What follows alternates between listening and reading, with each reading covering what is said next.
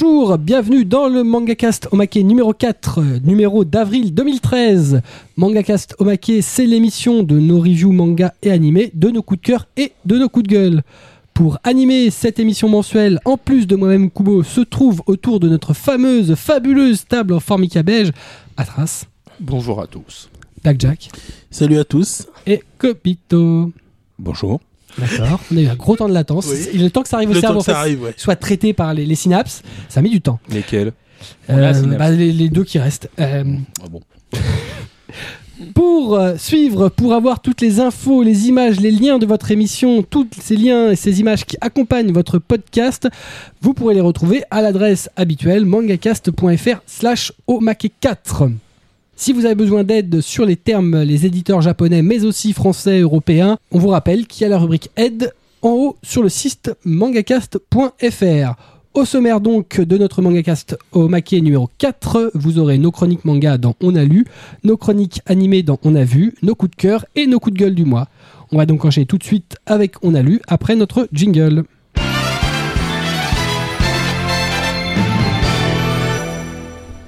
On entame, on a lu avec Atras comme d'habitude, qui euh, va nous parler d'un nouveau titre chez Kana, Master Keaton, tome 1. Enfin, un nouveau titre, oui, mais. Nouveau titre dans le catalogue Voilà, et nouveau c'est titre en France. parce que bon, le, euh, le titre est quand même assez ancien. Comme toi. Non, je ne suis Voilà. pas vieux. Euh, donc, c'est. Donc, on a dit que c'était Master Keaton. Donc, sorti en 1988, ori- euh, sortie originale, avant la version Deluxe qu'on a, euh, qu'on a maintenant. Donc, on a au dessin Naoki Urasawa, comme on avait dit tout à l'heure, et également au scénario, On l'a Okusei, voilà, o- Okusei Katsuhika, donc le co-scénario de Golgo 13. hein. Donc oui, donc je sais, oui, c'est un truc de vieux, mais bon, on aime tous ici. Euh, non. euh, je- euh, Guillaume, enfin Kubo, non. Mais moi, Mais oui. les bah, vieux, Non. Voilà. On n'est pas vieux. Non, c'est- Non, on a d'expérience. Et c'était euh, publié originalement dans le Big Comic original. Voilà. Donc, on va suivre les donc euh, les euh, Oui, les pérégrinations. les pérégrinations. Voilà, il y en a un qui rigole, il se fout de lui. C'est bien. Eh, mais eh, après, il s'étonne qu'on lui, qu'on lui pourrisse ses chroniques. Voilà, c'est. Non, Voilà. fais pas attention, fais comme Bon, si Blackjack n'existait vaut pas. mieux pas les écouter. Il Voilà. pas. Donc, on va suivre donc les, les, les aventures de Keaton, donc un anglo-japonais, mère bri- britannique, père japonais. On va dire, va situer pour euh, parce que ça a un petit peu condessiné les suites de l'histoire. Un ancien membre des, des SAS. Mhm. donc les spéciales d'actions de service quand même. Voilà, où- et c'est là qu'il a récupéré son titre de master. Du coup, on a le titre, Master Keaton. voilà. Donc, en plus d'être professeur en archéologie, il est également enquêteur pour l'ANOS côté, côté assurance. Donc, comme ça, du coup, on va avoir un petit peu tout Et ce tome-là va nous permettre quand même de voir toutes les facettes du personnage. Il va poser les histoires, vu que dans- ce tome, on n'aura que des petites histoires qui vont pas se suivre, donc et qui vont nous servir à poser le personnage. Des histoires indépendantes, oui. Des des indépendantes.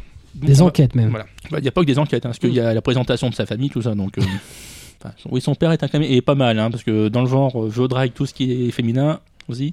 Donc, on va passer des quand même, on va avoir des chapitres. Donc, vu que du coup, c'est des toutes petites histoires dans ce tome-là, on va avoir des passages très légers, genre, donc, son histoire avec sa fille, l'histoire avec son père, et également des, passages assez durs. Genre, quand il va être abandonné dans le désert après une destruction de, de- de certains biens. Donc en plus, euh, donc on a, nous on a la chance d'avoir directement l'édition de luxe, donc une belle édition en bichromie, une jaquette mais alors très belle euh, et bien dorée chez Kana. Enfin, Ouais, chez- avec- chez Kana. Avec du vernis sélectif et une dorure. Voilà, de dorure. Bah donc, euh, de toute façon, c'est une Iwasawa, donc je suis fan. Mm. En plus, c'est bon. C'est un très bon sign-on. Oui, c'est Voilà. On espère qu'ils vont nous, que Kana, à la, à la fin de celui-là, va pouvoir nous sortir la, la version euh, de, enfin, la version suivante. Mais bon, je suis optimiste, mais bon. Faudra La qu'ils vont suivre quand même. C'est-à-dire. La, ma, les remasters. D'accord. Les En fait, pour les pour les euh, pour l'anniversaire de la série, je crois. euh, voilà, c'était ça. et en fait, ils ressortent effectivement euh, Master Keaton en remastered, je crois, Oui. ça s'appelle quelque chose comme ça. Mais c'est des- c'est d'autres histoires. hein. C'est d'autres histoires. Voilà. ouais. Parce C'est que bon, malheureusement, Donc c'est une suite. Voilà, parce que malheureusement, euh, Master Keaton a été arrêté suite à une brouille entre euh, le scénariste et euh, Urasawa. D'accord. Donc il n'y a pas vraiment de De fin. fin. Voilà. D'accord. Et donc, c'est un titre que tu attendais depuis longtemps. Ah oui, hein. de toute façon, c'est du comme dit. hein. Déjà, je, co-scénariste Golgo 13, moi je, je prends. hein. D'accord. Mais intrinsèquement juste pour, pour le- titre en lui-même.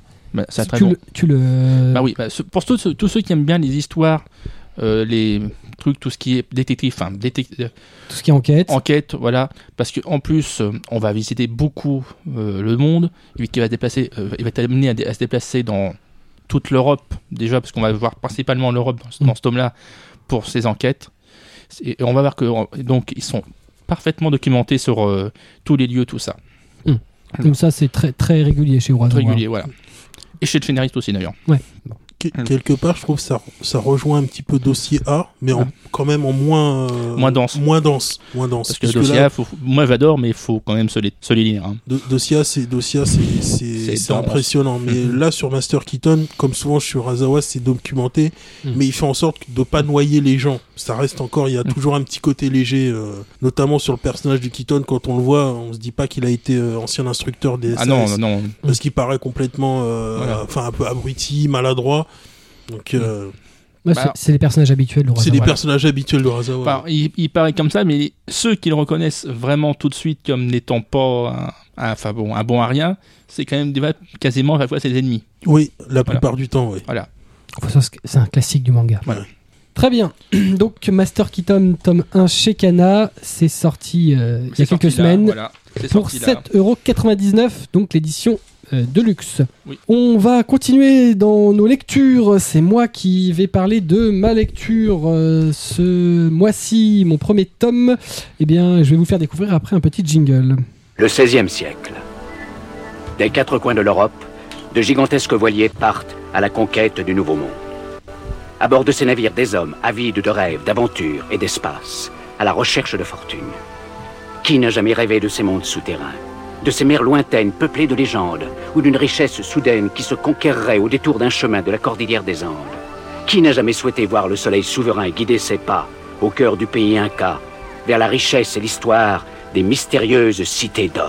Voilà, donc euh, bah, pour tous ceux qui auront eu l'occasion de connaître, euh, de voir cette série à l'origine, c'est effectivement Les Mystérieuses Cités d'Or. C'est euh, le texte d'introduction qui était juste avant le, le générique. Je, je vous fais grâce du, du générique. euh, Do- Dommage parce que là, j'allais chanter. je, Là. je- je sens qu'il est parti, mais non, je- ce serait Non, toi, toi, tu chantes pas. euh, non, surtout pas toi. Surtout pas toi. Bah non, euh, on- avec un peu de chance, il va encore neiger. Hein. Donc, les Mystérieuses Cités d'Or, si j'en parle, c'est on est dans les lectures, donc c'est pas pour la réédition euh, Blu-ray euh, de Kazé euh, de la série originale, mais c'est aussi euh, un, des un des travaux récents de Kazé. C'est l'édition, la, la recompilation de, de la série originale euh, en manga, en global manga, euh, réalisé par, euh, par un auteur français, Thomas Bouvray, donc, euh, qui a refait toute l'histoire de, de- de cette saison mythique, puisque malheureusement, il va y avoir une seconde saison faite par un en studio une, français, ouais. malheureusement, Ouais, voilà, malheureusement. qui est encore de diffusion. Euh, mais restons donc sur ce qui est vraiment l'émission Cité d'Or, c'est-à-dire euh, cette, euh, cette série mythique. Euh, donc, Thomas Bouvray. Oh là Oh, Il y a eu un mort d'un coup Pardon. Euh, Il y a Atras qui s'est énervé, il a voulu tuer un mec là d'un coup. Donc, euh, bah, bon, il est pas mort. Donc je disais, euh, Kazé qui édite un global manga sur les mystérieuses cités d'or, le tome 1, donc dessiné par Thomas Bouvray, globalement supervisé par Bernard Derriès, qui faisait évidemment partie de l'équipe originale. Euh, ce sera une série qui sera en 5 tomes, là c'était le premier.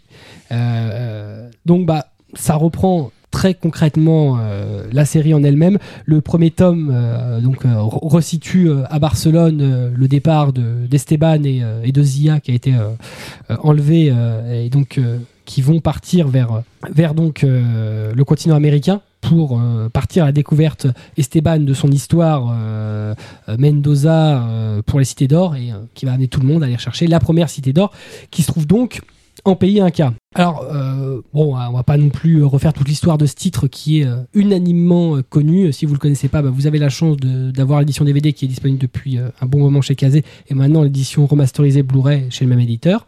Pour ma part, je trouve que c'est particulièrement fidèle à la série d'origine. Euh, si le trait euh, a été réapproprié par, euh, par l'auteur, ce que je trouve plutôt bien, c'est-à-dire ne pas essayer de copier le style original, mais se le réapproprier et essayer d'en faire quelque chose, je trouve que le trait est bien et agréable. C'est plutôt dynamique, c'est bien, je trouve que c'est entre le, le- le style français et le style japonais. C'est pas un style totalement japonisant, loin de là, mais c'est bien. C'est vraiment très agréable à lire. Moi, dans ma lecture, tout ce qui me manquait presque, c'était les musiques. Je j'étais pas loin de me passer le, CD d'Aka Vidéo euh, à côté euh, pour, euh, pour accompagner tout ça. Je trouve que c'est une bonne réinterprétation de la série d'origine. Je pense que le fait que Bernard Daniel s'est supervisé, ça aide aussi à resituer correctement le titre dans, ce qu'il était et dans ce que les auteurs ont voulu en faire. Je trouve que l'auteur est respectueux du matériau d'origine. Sur la réalisation en elle-même, les premières pages sont en couleur, le reste est en noir et blanc. La colorisation est bonne et très réussie.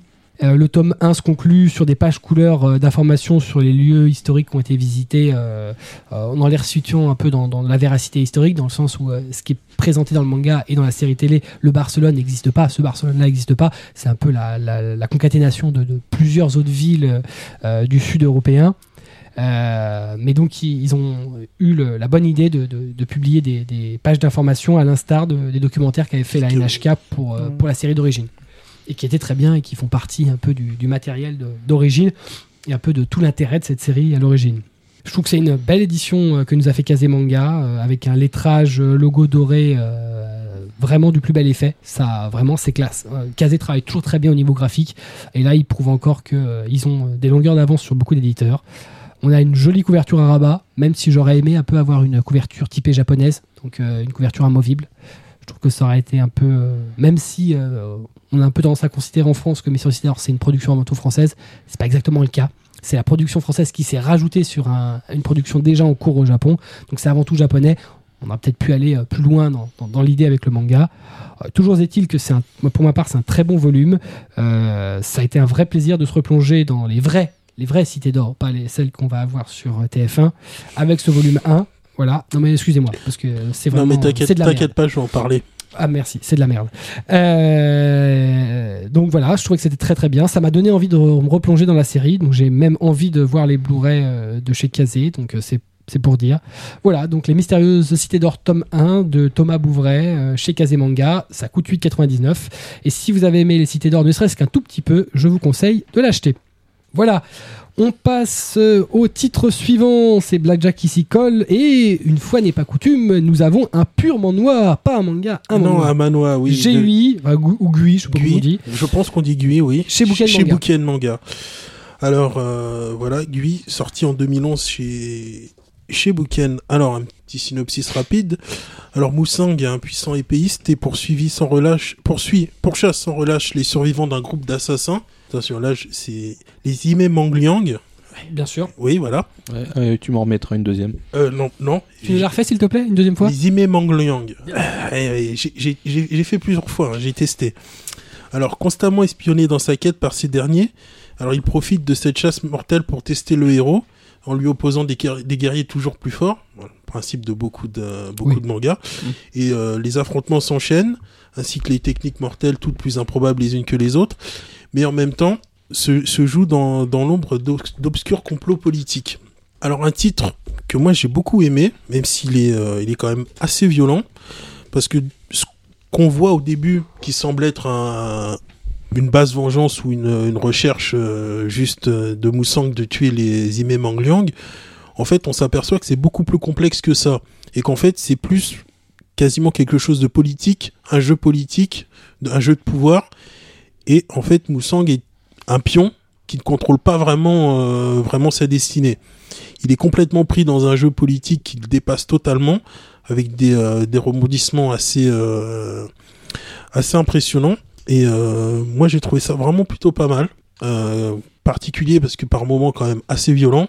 Donc c'est pas, c'est pas, pas mettre toutes les mains. Non, pas, franchement, non. Il y a, parce que ça arrive souvent qu'il y ait quelques, quelques massacres, bon, euh, des têtes qui volent, euh, des bras en moins, donc, euh, Un bon shoujo. ouais, voilà, ouais. C'est ça. Je pense, euh, Mm.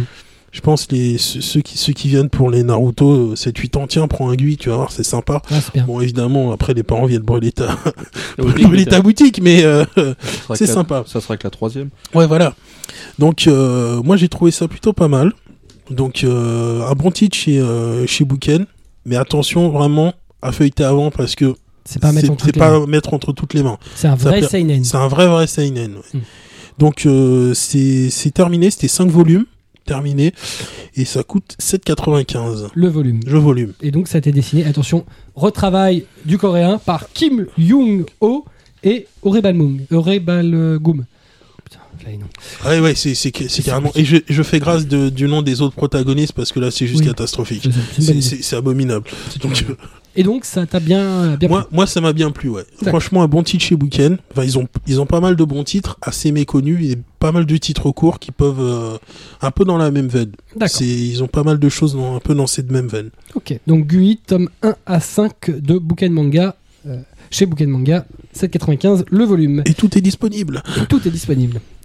Kobito va continuer avec un titre chez Soleil, Bloody Prince, tome 1. Oui, tout à fait. princes. un- un- D'ailleurs, c'est un shoujo euh, qui a été publié au Japon en 2009. Euh, c'est dans le genre comédie romance action.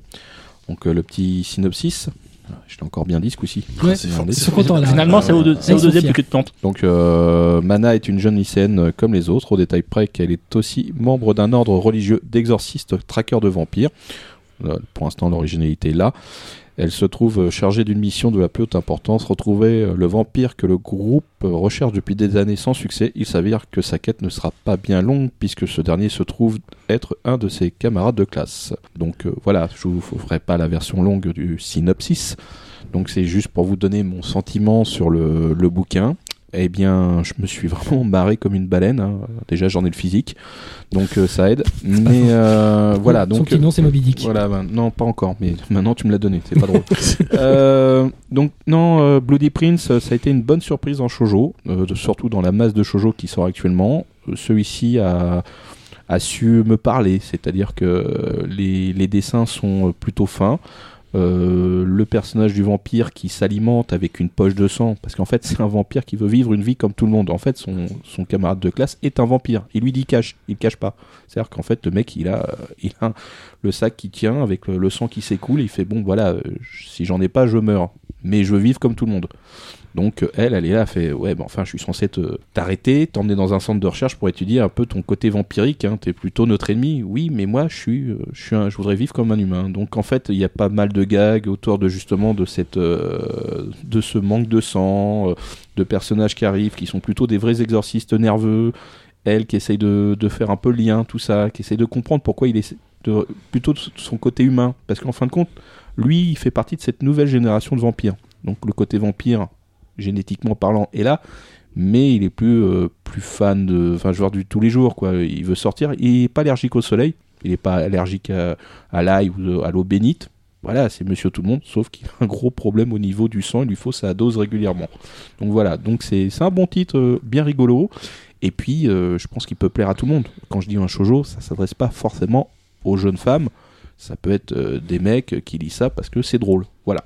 D'accord. Ju- Juste pour dire, il y a quand même une euh, recrudescence de titres euh, autour du, du vampire ces derniers temps, un peu chez pas mal d'éditeurs. Enfin, quand je dis recrudescence, c'est pas non péjoratif, hein, mais par exemple Bloodlad, euh, Ah oui, Servamp, là Bloody Prince. Ah Enfin, j'ai l'impression qu'il y a... Heureusement, on n'a pas les plus mauvais. hein. Non, non, mais au contraire, mais je trouve, je trouve ça bien, mais ça vient un petit Alors- peu euh, d'un coup. Alors je un- pense que c'est pas euh, Après, c'est un- Je pense malheureusement de ce que je vais dire, je vais, je vais aller me flageller après. Mais je pense qu'il y a l'effet Twilight. Twilight. Voilà. Donc excusez-moi, je vais aller vomir. Mais euh, je, je vais ça- y aller avec toi. voilà, on Mais va être bon, deux. d- donc d'ici peu, on va Mais parler l'effet euh, zombie. Ça c'est pour plus tard. Mais euh, Toi, ça tu penses à quoi là? Un magnifique film. Aussi. Mais je veux dire, c'est tout ce qui est zombies, vampires actuellement, c'est c'est ce que les éditeurs nous Mm. proposent en manga. Ça revient un peu plus. On Enfin, voit- Globalement, c'est parce que c'est ce qui fonctionne sur, euh, sur le, le marché entertainment globalisé. Entre, euh, ce, effectivement, sur les vampires, on a euh, comment hum, donc Twilight, mais on a aussi Vampire, Vampire Diaries, qui fonctionne aussi sur à peu près les mêmes, les, les, les Oui. mêmes, les mêmes publics. Non mais On a Walking. Dead pour tout ce qui est avant, zombie. Voilà, c'est parce que globalement, l'air du temps. Voilà, c'est ça. C'est Voilà. ce qui c'est ce qui est la mode. Et puis pour en revenir à, à Bloody Prince, c'est une série qui pourrait vous motiver dans le sens où euh, c'est une série terminée au Japon, elle fait trois volumes finis, et puis elle est à 6,99. D'accord. Donc chez Soleil Manga, et c'est vrai que trois volumes, ça n'engage pas à grand chose. Et au moins, l'auteur ne s'éternise pas euh, dans ces situations. Donc Bloody Prince, tome 1 chez Soleil Manga. On continue, on refait le tour. C'est Atras qui va nous faire son deuxième titre, Zéro pour l'éternité, le tome 2 chez Delcourt. Et oui, donc euh, voilà, Zéro pour l'éternité. Donc sorti en 2010 par euh, Suzumoto Soichi et Yukakata Naoki. Donc auparavant sorti dans Tu la. prononces à la japonaise, toi. Le nom d'abord. Oui. D'accord. Bah, Non, mais et, cherche, et- ce que j'ai remarqué, que du coup, j'arrive à me dire les noms. D'accord. Tu t'en sors mieux comme ça. Je Voilà. Bien. cherche pas. Non, c'est vrai. Voilà. Et du coup, c'est publié euh, initialement dans le, dans le magazine Manga Action. Ok. Putain, mais faut- Très bien. Ouais. Il- Alors là, il a fait un truc extraordinaire. Il a pris sa fiche, il, a fait, il lui a fait faire le tour de son micro. il y a eu un espèce de, de Oula, truc non, pas- vaudou derrière. Je vais parler de mon manga. Oula, notamment, je voulais pas faire de bruit, mais c'est raté. C'est très Voilà. intéressant. oui. Donc, je vais dire rapidement le synopsis. Synopsis. Synopsis. Subnodosus. Voilà. Alors, euh, Kentaro et sa sœur sont perturbés par le trémon- premier trémonave qu'ils ont entendu. Est-ce que leur grand-père était vraiment le trouillard qui leur a été décrit?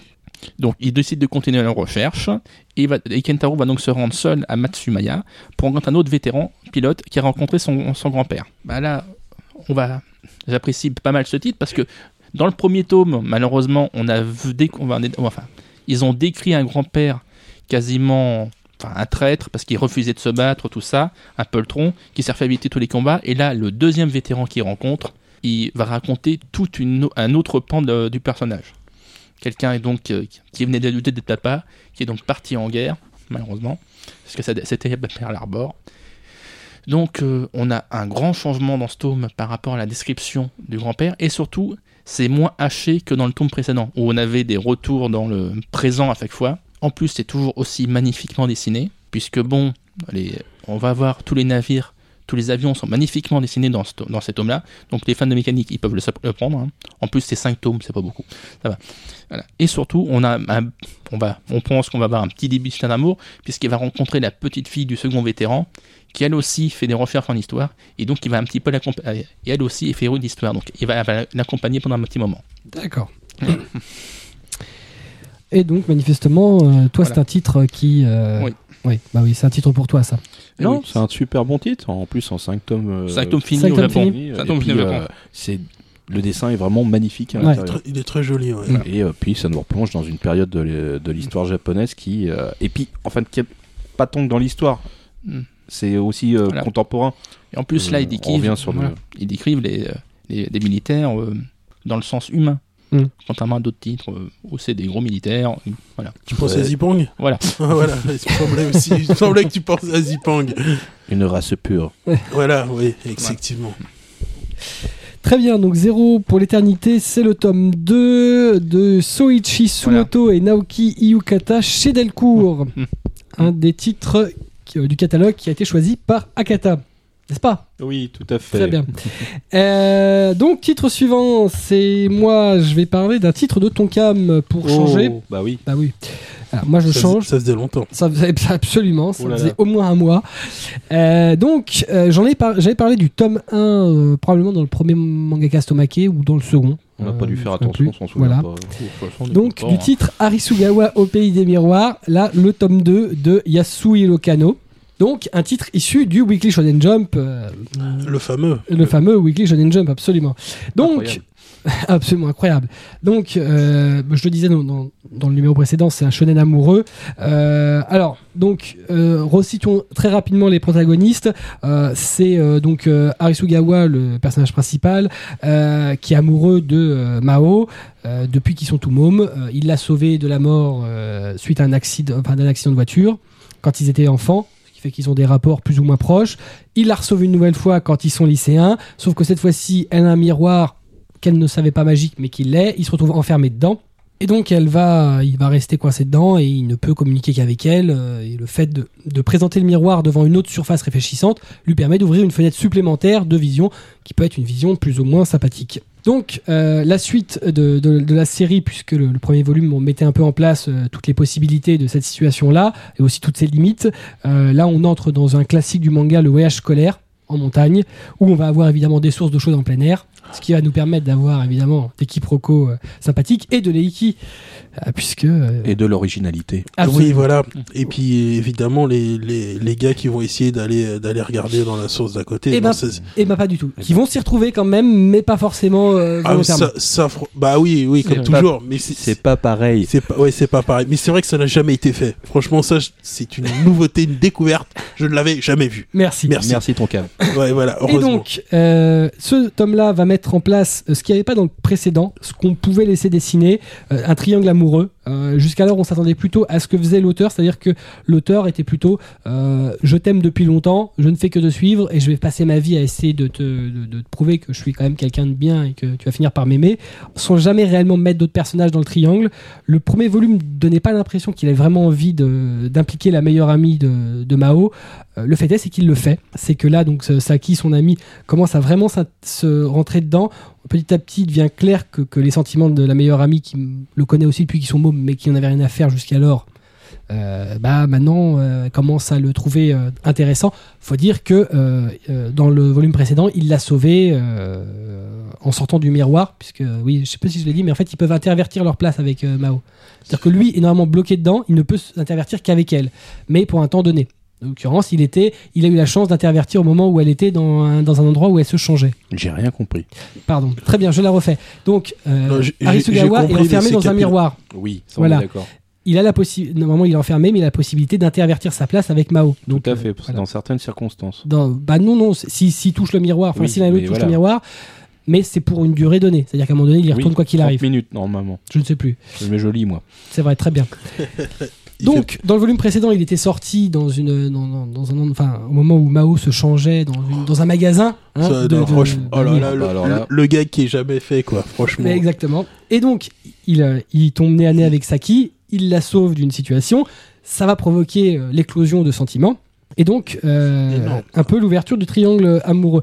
Le fait est, c'est que dans ce volume-là, euh, ce qui est intéressant, c'est que les rapports amoureux sont nettement moins stéréotypés que un dans les précédentes œuvres de l'auteur, et que globalement dans les shonen amoureux euh, du Jump. Ce qu'on a très régulièrement, ce qu'on retrouve tout- souvent dans le Jump euh, là-dessus, c'est qu'il y a un triangle amoureux, mais personne se dit rien à personne. Donc euh, tout le monde vit son Surtout truc de pas, son ouais. coin, voilà. Donc euh, et à chaque fois, au moment où il y a possibilité de, il y a toujours quelque chose qui vient se contrecarrer, même pour l'outsider, parce qu'il y a toujours un outsider dans un triangle amoureux, c'est logique. En l'occurrence, là, bizarrement, je sais pas pourquoi, l'auteur casse les codes et il y a un personnage qui va mettre les, un des trois qui va mettre les pieds dans le plat et qui va y aller, qui va faire du, qui va rentrer dedans et qui va vraiment, bah, qui va se déclarer. Euh, ce qui ce qui arrive jamais. Donc euh, ça, ça provoque euh, chez le personnage qui va recevoir donc les fameux sentiments auxquels il s'attendait pas bah, tout un tas de questions qu'habituellement ils ont pas. Le mec enfin la personne est totalement focalisée sur l'autre. Tout ce qu'il y a autour ça ne fait que poser problème mais ça euh, ça il y a, y a pas de il y a pas de doute il y a pas de questionnement là il y a des vrais questionnements Euh, le, le, le titre se termine dans le prochain volume donc en trois volumes euh, et il est possible que bah, la fin soit euh, net- pas forcément celle à laquelle on s'attendrait euh, d'un titre du Jump. C'est-à-dire qu'on le choix serait pas forcément celui euh, qu'on pourrait imaginer dès le premier volume. En même temps, sur trois, trois tomes, t'as intérêt à faire vite avancer l'histoire. Certes, mais euh, que, que tu le fasses sur trois tomes comme là ou sur Ichigo où euh, le, titre avait duré X temps. euh, euh, finalement, on- ce qui intéresse, c'est de savoir euh, tout ce qu'on a fait, quel dénouement ça va amener. Et là, le dénouement qui a l'air d'être proposé semble nettement plus dif- différent de ce que faisait le Jump jusqu'alors, qu'a fait Ichigo d'ailleurs, parce qu'à Ah, Ichigo, mais- il y a eu un, un choix qui a été fait, qui a été à l'opposé de ce que fait habituellement le Jump dans les titres comme Video Girl, dans les titres comme Ice, etc., etc., euh, où euh, finalement on sait à un moment donné, on sait très clairement où est-ce que ça va terminer. Et ben, dans Ichigo, ça n'a pas été le cas. Euh, et là, ça semble partir aussi dans un peu dans cette logique-là, en trois tomes. Ah, T'as pas besoin de super long pour de la qualité, hein, si c'est une fin qui. C'est pas faux. Voilà. Bah, autant le premier tome était très très standard, autant le deuxième là-dessus commence à explorer des pistes que n'explorent pas habituellement les auteurs du Jump et c'est bien. En tout cas, c'est super bien dessiné, l'auteur est super super bon. C'est dommage d'ailleurs que ça dure si peu de temps. Espérons qu'il- Super bon. hein, Voilà. rencontre, Espérons hein, qu'il en fasse pas- un autre. Très bien, merci mes amis.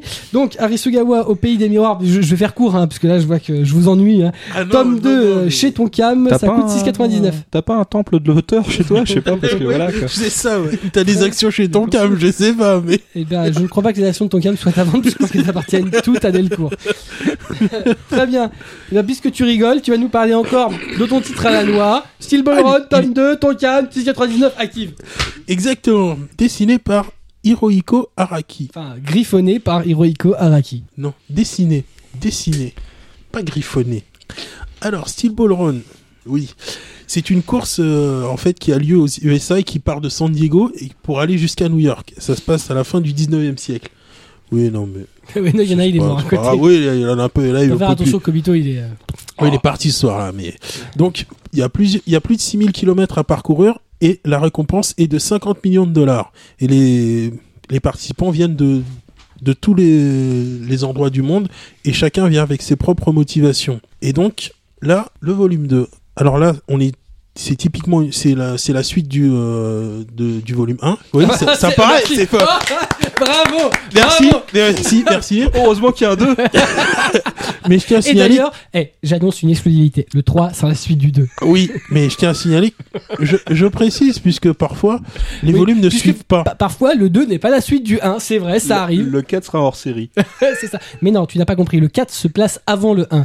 D'accord? Ça arrive dans certaines séries quand même. Ne... Euh, oui, ça arrive dans certaines séries. Donc Euh, voilà, après, bon. donc voilà, Ouais, Parle-nous, nous t'écoutons. oui, Non, mais fais pas cette 2 tête-là, Et tu la t'en suite fous. du 1, voilà, dont, le 3, sera- dont le 3 sera la suite du 2. voilà. Et donc, la course commençait dans le infini. Voilà, c'est ça, c'est ça.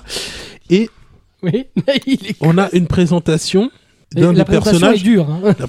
Non, on a la présentation d'un deuxième personnage qui est Diego Brando, qui est, enfin Dio, qui oui. bien sûr. Dio, Diego, Dio. Bah, Oui, oui. mais parce que il s'appelle Diego, mais Diego, c'est son sa cousine s'appelle Dora. Non, ce n'est pas un singe non plus, donc voilà. Euh, dans le Non, ça c'est dimi- l'amante Dora. Dans, dans le diminutif est Dio. Donc pour ceux qui suivent la série, c'est le c'est le méchant sur. euh, Sûr.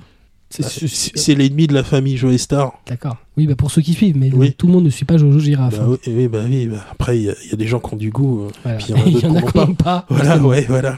Donc Je et, confirme. euh, et dans le premier volume, on a eu- on a eu la présentation de Johnny Joestar. Oui.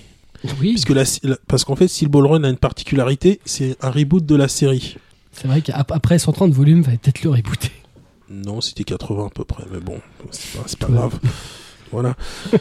Et donc, on a aussi la On présentation de deux autres personnages, Poco Loco et Sandman, qui est un Indien. Et Mhm. Poco Loco est un, est un noir euh, venant de Géorgie. Voilà. Mais c'est vrai, j'y peux rien. Je, je, je suis pas responsable des noms que donne euh, Araki, j'y peux rien. Et pourquoi tu rigoles? Il y a rien de drôle. Mais Mais si, personne je ne rigole. Continue, continue, fais comme ça, pirate. personne. Euh, tu es tout seul. Ouais, je vois ça, ouais. Non, mais, non, mais c'est pas grave, c'est pas grave. Donc, une particularité dans, dans, ce, dans ce tome, c'est que pour l'instant, il n'y a pas l'apparition de stand. Mais il y en a une, mais qu'on qu'on devine, mais qui n'est pas explicitement. euh, C'était la limace qui a eu un stand cette fois-ci? Non, il n'y a pas d'animaux pour l'instant. Ah, pas encore. Non, pas encore. Bon, ça va venir. Même si euh, c'est une course et, pour l'instant, la plupart C'est des vrai que la limace participants. dans la course, elle n'y arriverait pas. Ouais, t'as pas tort. Non, la plupart des participants sont à cheval. Mais sinon, Ah bon pour l'instant, il n'y a pas de. Limace à cheval, j'ai du mal. Pardon. Ok. Continue. Bon bah non non bah je vais m'arrêter là. hein. Je vois, je vois que non mais non mais c'est pas la peine. Donc voilà. Très bien. Donc, c'était bien? Là bah moi j'ai moi j'ai moi j'ai bien aimé mais après euh, moi euh, bon, on s'en fout de ce que j'aime hein, c'est pas grave. Et donc, puisque tu me disais, c'est un reboot Steel Ball Run. Et alors, est-ce que c'est accessible pour quelqu'un qui voudrait commencer Jojo? Celle-ci celle-ci serait, celle-ci serait la- une des rares parties qui serait qui serait accessible pour quelqu'un qui n'a pas du tout commencé Jojo. Puisqu'en fait, il y a quasiment aucune continuité mis à part des personnages qui étaient présents qui reviennent mais pas tout à fait de la même euh, de la même façon avec le même euh, le même background.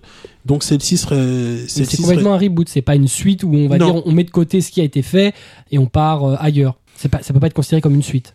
Bah, euh, le, le problème, c'est qu'en fait, Araki l'a dessiné, l'a dessiné comme une partie sans être une suite. C'est c'est un, peu compliqué comme, fa- comme façon de faire parce qu'on retrouve pas les mêmes personnages qu'on a pu avoir dans les premières parties, pas tous tout du moins, et pas avec le, même passé ou le ou les mêmes événements qui arrivent. Donc c'est euh, les personnages entre eux n'ont pas du tout les mêmes euh, les Même mêmes rapport. inter- les mêmes rapports, ils ne se connaissent pas, ils se, conna- se connaissent pas du tout. En fait, C'est plus un découvrent. monde alternatif. euh. C'est plus, c'est presque un monde alternatif en fait. Et ça fait, ça fait suite en fait aux événements de, de la fin de la partie 6 euh, Stone Ocean. Ceux qui ont suivi comprendront. C'est-à-dire, qu'est-ce qui se Parce qu'en fait, à la fin de, de Stone Ocean, euh, l'ennemi Ennio Pucci invoque un, un stand qui lui permet en fait de, chan- de, de remonter le temps et de changer le passé D'accord, il remodèle la il réalité. remodèle la réalité. Et par, ce- par cette action-là, en fait, en fait, Ar- Araki s'est un peu basé là-dessus. Je pense pour repartir. euh, Et pour repartir, en fait, en gros, en disant, par cette action-là, en fait, les personnages qu'on a connus ne, n'ont, pas évolué, n'ont pas, ne sont pas arrivés de la même manière. Et donc, des choses ont changé. Et euh, certains personnages, comme Johnny Joey Star, en fait, lui n'existait pas du tout. Ce, ce serait l'équivalent en fait de, de, de Jonathan de la première partie. Mais, euh, mais pour l'instant, ils n'ont pas du tout le même vécu, le même, euh, le, le même Et, background. et la suite, euh, enfin le- le- l'arc suivant, puisque Jojo- Steel Ball Run, Jojo Lion, Jojo c'est la suite de Steel Ball Run. Voilà, Jojo. Lion en fait découle de découle euh, de de, Steel Steel Ball Run en fait, puisque le nom du héros de Jojo Lion est en fait celui du héros de la partie 4 de Diamond is Unbreakable. D'accord. Voilà. Ah oui, d'accord. Donc en fait, on reprend des personnages d'avant qui vont fait, dans- des noms, en fait, on, euh, donne des noms et C'est bien pour euh, pour euh, comment dire récupérer de nouveaux lecteurs.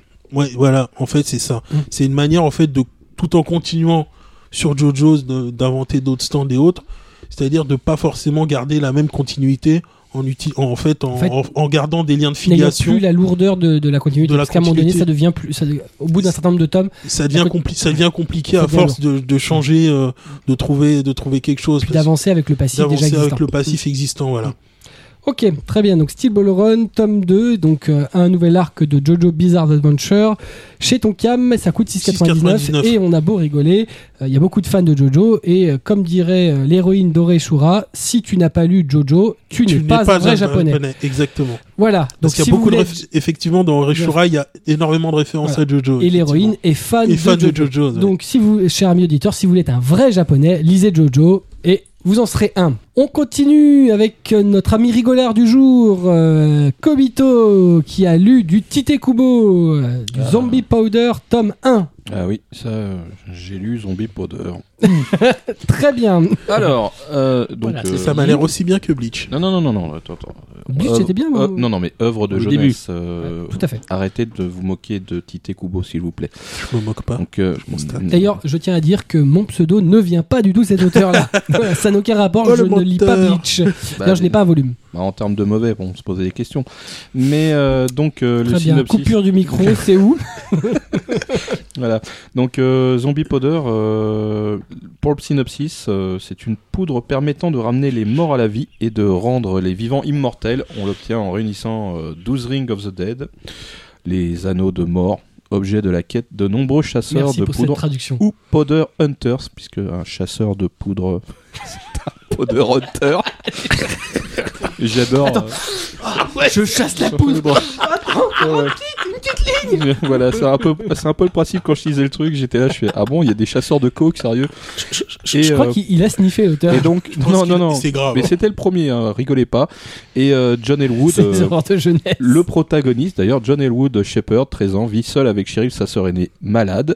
Mais un gang le force à travailler pour lui en tant que pickpocket. Et un jour, il vole le portefeuille d'un homme à l'apparence étrange, portant une immense épée et une armure noire sur son bras droit. Un Powder Hunter, le mystérieux Gamma Akutabi.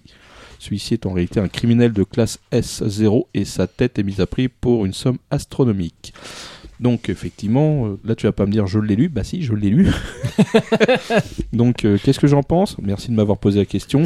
Qu'est-ce que tu en penses? Et eh bien. Je t'en prie. Bah disons qu'en fait, si je ne connaissais pas Bleach, euh, que je me disais que s'il venait d'arriver le gars, euh, bah je dirais que c'est plutôt pas mauvais euh, parce que ça se lit assez facilement, pas mal d'actions, euh, pas forcément des, c'est pas si téléphoné que ça en termes de situation que ça. C'est vachement, personnellement, je trouve que c'est vachement plus sombre qu'un Bleach au final parce que ça, ça rigole pas beaucoup, pas mal d'humour noir. Bon, là, je vais faire un petit spoil, mais je vais dire, la sœur, euh, elle va pas y rester, enfin, elle va pas rester longtemps dans l'histoire. Ah, il va lui avoir un truc vraiment pas cool. Et euh, les, les mecs euh, qui, qui sont des criminels forcenés, c'est vraiment des enfoirés en fait. hein. C'est vraiment pas des, des très très gentils. Là, on n'est pas du tout dans le côté rigolade. Et euh, bon, bah, ça a, été, ça a été une bonne idée de Tonkam de nous faire découvrir euh, cette œuvre qui, qui, a- qui est déjà très courte et qui est déjà terminée, puisque c'était le début, donc c'était 4 tomes finis au Japon. Donc euh, ça va pas engager à une super longue collection. Et euh, pour tous les fans de Tite Kubo sur Bleach, euh, je pense que c'est un truc à avoir dans sa bibliothèque pour dire j'ai la, la première série de l'auteur. Voilà. Puis ça a l'air d'être un peu plus mature que Bleach. Bah, bizarrement, où je trouve que en, fait euh, Zombie Powder, ça serait, ça se rapprocherait par exemple dans l'ambiance du tome 50 de Bleach, qui- où euh, Chigo a- découvre une certaine trahison par rapport à un allié. Et euh, c'est dans cet esprit-là en fin de compte. Ça, ça peut être, euh, je pense que c'est un bon titre, euh, pas très long, Alors, faut pas s'attendre à une révélation, hein, mais euh, comme, si on prend comme une œuvre de jeunesse, c'est un bon titre. Hum. De toute façon, graphiquement, c'est en deçà, logiquement. Oui, alors par contre, on y voit forcément les, les prémices euh, de Bleach sur certains aspects, sur euh, surtout l'armure, enfin certaines parties du corps, par exemple le bras, euh, ce genre de choses. où, euh, C'est logique. C'est oui, le cas de oui, tous oui. les auteurs. hein. Tout, tout à fait, mais, ou, ou même la, on va dire la, la formation euh, de l'énergie des personnages dans Bleach, déjà, on va dire concrétisée dans Zombie Powder. Logique. Très bien. Et donc, globalement, j'ai un peu de mal à savoir si ça t'a convaincu ou pas. Euh, alors, je le répète, en tant qu'œuvre de jeunesse, ça m'a convaincu. Il, le ferait aujourd'hui avec son bagage. je ferais, là, voilà, mon gars, t'es gentil. Donc, en fait, euh, pour toi, ce serait un titre uniquement destiné au. Alors non, ça peut être une, de- Bleach. non, ça peut être une découverte pour quelqu'un qui ne connaît pas Tite Kubo sur Bleach. Voilà, il va faire une série shonen euh, plutôt sympa, cool, action, sans prise de tête, avec des, des moments assez graves. Et puis après, la personne qui, qui aime bien Tite Kubo, bah, peut l'acheter pour faire un complément à sa série actuelle chez Glénat. Donc D'accord. euh, voilà, donc euh, puis en- 6,99 x 4, euh, c'est pas le plus gros des investissements. De toute façon, les prix des, des shonen chez Tonkam restent très corrects. On continue. Atras, troisième lecture. Cesare, tome 1 et 2, qui Deux, sont oui, parce sortis en Ouais, sont en même temps. chez Kiun. Voilà. Donc, C'est bien, c'est actuel. bah oui. Ah, on peut pas faire plus actuel. Il y a la série Borgia en ce moment sur Canal+. Mais je pense que s'il y avait un petit peu. Bah, je pense qu'ils ont, ils ils, ont profité pour euh, justement la sortie. hein, voilà. C'est pour ça que d'ailleurs qu'ils en ont profité. Ils ont fait la pub dans Métro, euh, enfin dans le métro, dans Historia. Il y a eu euh, également enfin, l'auteuse. J'aime pas, j'aime pas, L'auteuse. j'aime- Non, non, tu peux dire l'auteur. Tu peux dire Ouais, l'auteur. J'aime hein. pas, le pas le mot français, mais voilà, on va dire l'auteur qui été qui était présente donc euh, euh, au salon, salon de- du livre. au salon Salon du du livre, tout ça. Et donc ils ont ils ont ils ont fait un, ils ont fait de la pub bah, sur ce titre, contrairement à d'autres. Communication donc. Oui, mais c'est Ki- c'est Kiyun. En Voilà. même temps, Kiyun et la com, euh, ils en font. Donc, Ah, Kiun, ils ont survécu grâce à ça. Ils Ah ont bah, fait en voilà. sorte de, de faire connaître leur catalogue grâce à ça. Ouais. Donc, euh, on va, on va, enfin, on va faire un petit résumé du- de la série. Série de 2008, toujours en cours, 9 tomes au Japon. Oui. Donc, au dessin et scénario, on a Soryo Fuyumi. Voilà. Et- Fuyumi Soryo, euh, Fuyumi, monsieur met les noms euh, d'abord. Ouais, non, mais. Voilà. Et dans ce cas-là, en superviseur, un professeur d'histoire. Voilà. Motoaki Hara. Et du coup, j'ai mis dans le ordre. Voilà. Ah, très bien. voilà. Comprends Donc Ara, c'est le nom de famille là. je vous le dis parce que vous êtes perdu. vous êtes perdu là. Fait publié unique- euh, initialement dans le, dans le magazine Morning. Très bien. Voilà. Et donc Et ça- donc, et ben là, on va découvrir donc euh, l'histoire d'Angelo Dan- Dan- Dan- Dan- merde, Nakaza. donc, Donc, je ne sais pas qui il parle. je suis Je incapable- n'ai absolument pas compris. Je crois qu'il s'appelle Angelo, mais alors pour voilà, le reste, Canosa. tu veux que je te le. Non, non, mais c'est l'heure, c'est pour ça. Très bien. Donc, qui va donc découvrir la vie d'étudiant donc dans la ville de Pise. Oui. Or, il n'est pas du tout préparé à ça, puisque malheureusement, c'est le fils d'un sculpteur qui a été re- repéré par la famille Médicis- Médicis, et c'est comme ça qu'il arrive à rentrer à l'université. Sinon, il n'avait malheureusement aucune chance. Le, son petit problème, du coup, c'est que puisque du coup, il n'est pas issu d'une des familles euh, nobles, tout ça, il n'est pas du tout au courant des us et coutumes euh, donc de des écoles. Et dès son premier jour, il va se faire haïr quasiment de la famille Médicis, puisqu'il va reprendre le fiston Médicis et, lui- enfin, et le faire passer pour un idiot. D'accord. Voilà, ce qui va très mal passer. Et il va- donc, il va- du coup, il va se retrouver à devoir dompter un cheval et, pour, et le seul qui va venir le sauver, c'est un jeune homme du nom de César Borgia. Donc déjà, on voit la famille, hein, malheureusement pour lui. Ouais. Donc le premier tome va juste, nous, va juste poser les bases de l'histoire, et c'est dans le deuxième tome qu'on va vraiment commencer l'histoire, avec donc les, le commencement des intrigues, donc pour que une des deux familles, soit celle de Borgia, soit la famille Médicis, arrive à- au trône, euh, enfin, au trône de sa, de sa sainteté le pape. Oui, bah, c'est le trône de Saint-Pierre. Ouais. Voilà. Donc euh, oui, c'est bien un trône. À cette époque-là, tout du moins, c'est un Voilà. trône. Donc moi, j'adore. Déjà, j'ai bien, j'aimais bien l'auteur, puisqu'elle a, elle a déjà sorti euh, Mars et Eternal Sabbat. Mhm. Donc c'est toujours très très bien dessiné dans les deux séries. Ça a l'air. Voilà. Et surtout, c'est très très très documenté sur la fa- sur l'époque, D'accord. Et sur les, les faits historiques, sur les faits historiques. très bien. Voilà. Dans le deuxième tome, en plus, on va découvrir d'autres personnages qui commencent à être ajoutés à l'histoire. On va découvrir Léonard de Vinci, on va découvrir Christophe Colomb. Voilà. D'accord. C'est un, c'est un très bon titre que je vais quand même, euh, pour une petite nuance, euh, s'ils pouvaient euh, lire le tome 1 avant pour savoir si on pourra s'habituer à l'histoire. Parce que certains, pas acheter les deux volumes d'un coup. voilà, parce que certains vont Bon, peut-être tiquer sur l'histoire et ne vont pas continuer. D'accord. C'est quoi? C'est lent, c'est. Bah, Le tome 1 est lent et, est lent. Le deuxième est un peu plus rapide. C'est vraiment dans le troisième que ça va commencer à partir. Ok.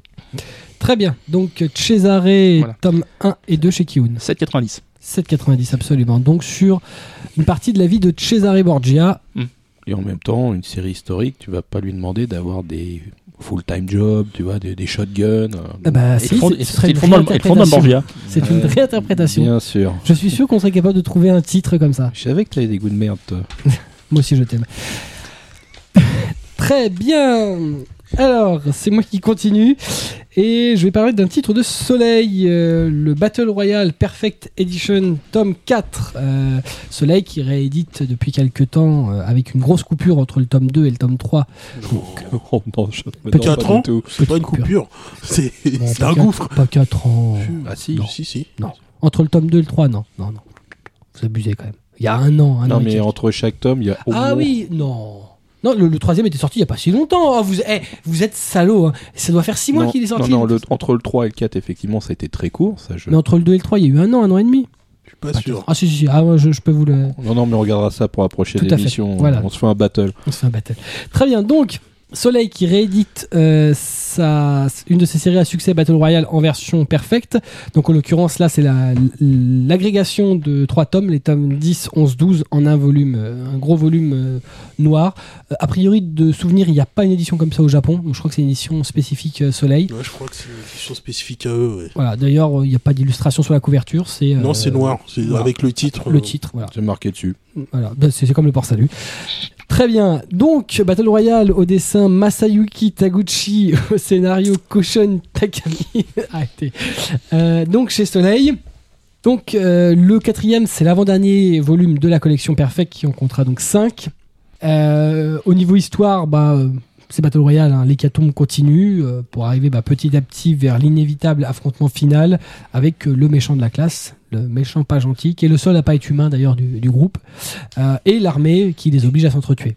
Donc pour ceux qui ont vu le film, de toute façon globalement on sait comment ça va se terminer. À l'origine c'est un roman, le film et, la sé- et le manga suivent assez fidèlement le, le titre. Oui. Oui, alors donc, qu'as-tu pensé de ce 4 puisque tout le monde connaît l'histoire? Eh bien je m'en fiche, je, vais quand même continuer Il à va que continuer son truc. Absolument, tout à fait. Tu ne me perturberas pas. Donc, euh, c'est toujours, bien, toujours super bien dessiné. Donc, c'est Masayuki Taguchi, le type qui fait aussi Black Joke euh, chez Feu en Kama Édition. Qui ne fait plus, donc. Bah, qui le fait toujours. Au il le Japon. fait toujours au Mais Japon. au Japon, ouais. Voilà. Donc, euh, c'est bien mis en scène, même si c'est un- une œuvre euh, qui, qui s'est qu'il a dessiné avant Black Joke. Euh, les personnages donc sont dépeints euh, de plus en enfin, plus humainement que jamais, euh, sauf un seul qui est le méchant. Parce qu'a priori, euh, ça c'est un peu stéréotypé, c'est que le méchant il peut pas être humain. Il est forcément Non, méchant, il a pas d'âme. il, est, il est- il est méchant, il a rien, il a rien à Ah sauver de lui, il a hein. rien. Des tout- on arrive, ils reviennent à refaire un background avec lui. Non, lui, il est pas humain. Il enlève l'œil des, me- des, des, de- des mecs euh, pour s'amuser. Non, mais c'est un grand taré. Euh, Il te donc, ressemble un peu. bien sûr. Euh, donc, euh, le scénariste, en l'occurrence Kushon Takami, développe particulièrement bien son histoire et ses protagonistes. C'est aussi lui d'ailleurs qui va faire euh, tout ce qui est spin-off derrière, enfin spin-off, qui va faire histoire complémentaire derrière. C'est un très bon scénariste. Euh, le titre en lui-même est un peu plus- bien plus violent que, le- que le film. Euh, Il y a aussi un peu de cul. Enfin, fait, Un peu. Bah, dis-le, c'est clair. hein, Oh, ouais. c'est pas dans le- autant Non. dans le troisième c'était euh, là, le quatrième ça va. Non, par contre, il a le génie du découpage de casse. C'est-à-dire qu'en fait, quand Oui. le mec se fait extraire la cervelle, Tu vois bien. Ah oui. il c'est case par case. Oui, Ouais, non mais en plus, il change les angles. Ouais. Oui. qu'on le voit, la balle arrive, Oui. ça commence à s'extraire, Mhm. hop, il passe derrière, un peu Ouais. comme un truc cinématographique, et on voit la continuité. Ouais, en fait, je vois dans ton œil que tu es un gros vicieux, mais euh, Mais il, il a, il a un peu usé de la même chose dans Black Joke. Il a, il est- son Ah, c'est découpage est très Plus fort encore. Dans Ouais. Black Joke, c'est même encore pire. Je crois qu'il s'est encore fait plus plaisir dans Black Joke que dans, que dans Battle Royale. possible. Oui, mais bon, on va arrêter de parler de ce titre vu qu'on pourra pas le faire. Et oui, C'est vous vrai, c'est pas faux. vous- C'est n'aurez pas plus la suite. Non, vous n'aurez pas la suite. Si vous voulez savoir pourquoi, écoutez le Manga Cast 4 sur euh, le débat sur l'arrêt de manga chez Ankama. Ah, il perd pas le nord, lui, sérieux. Placement produit, placement produit. Très très.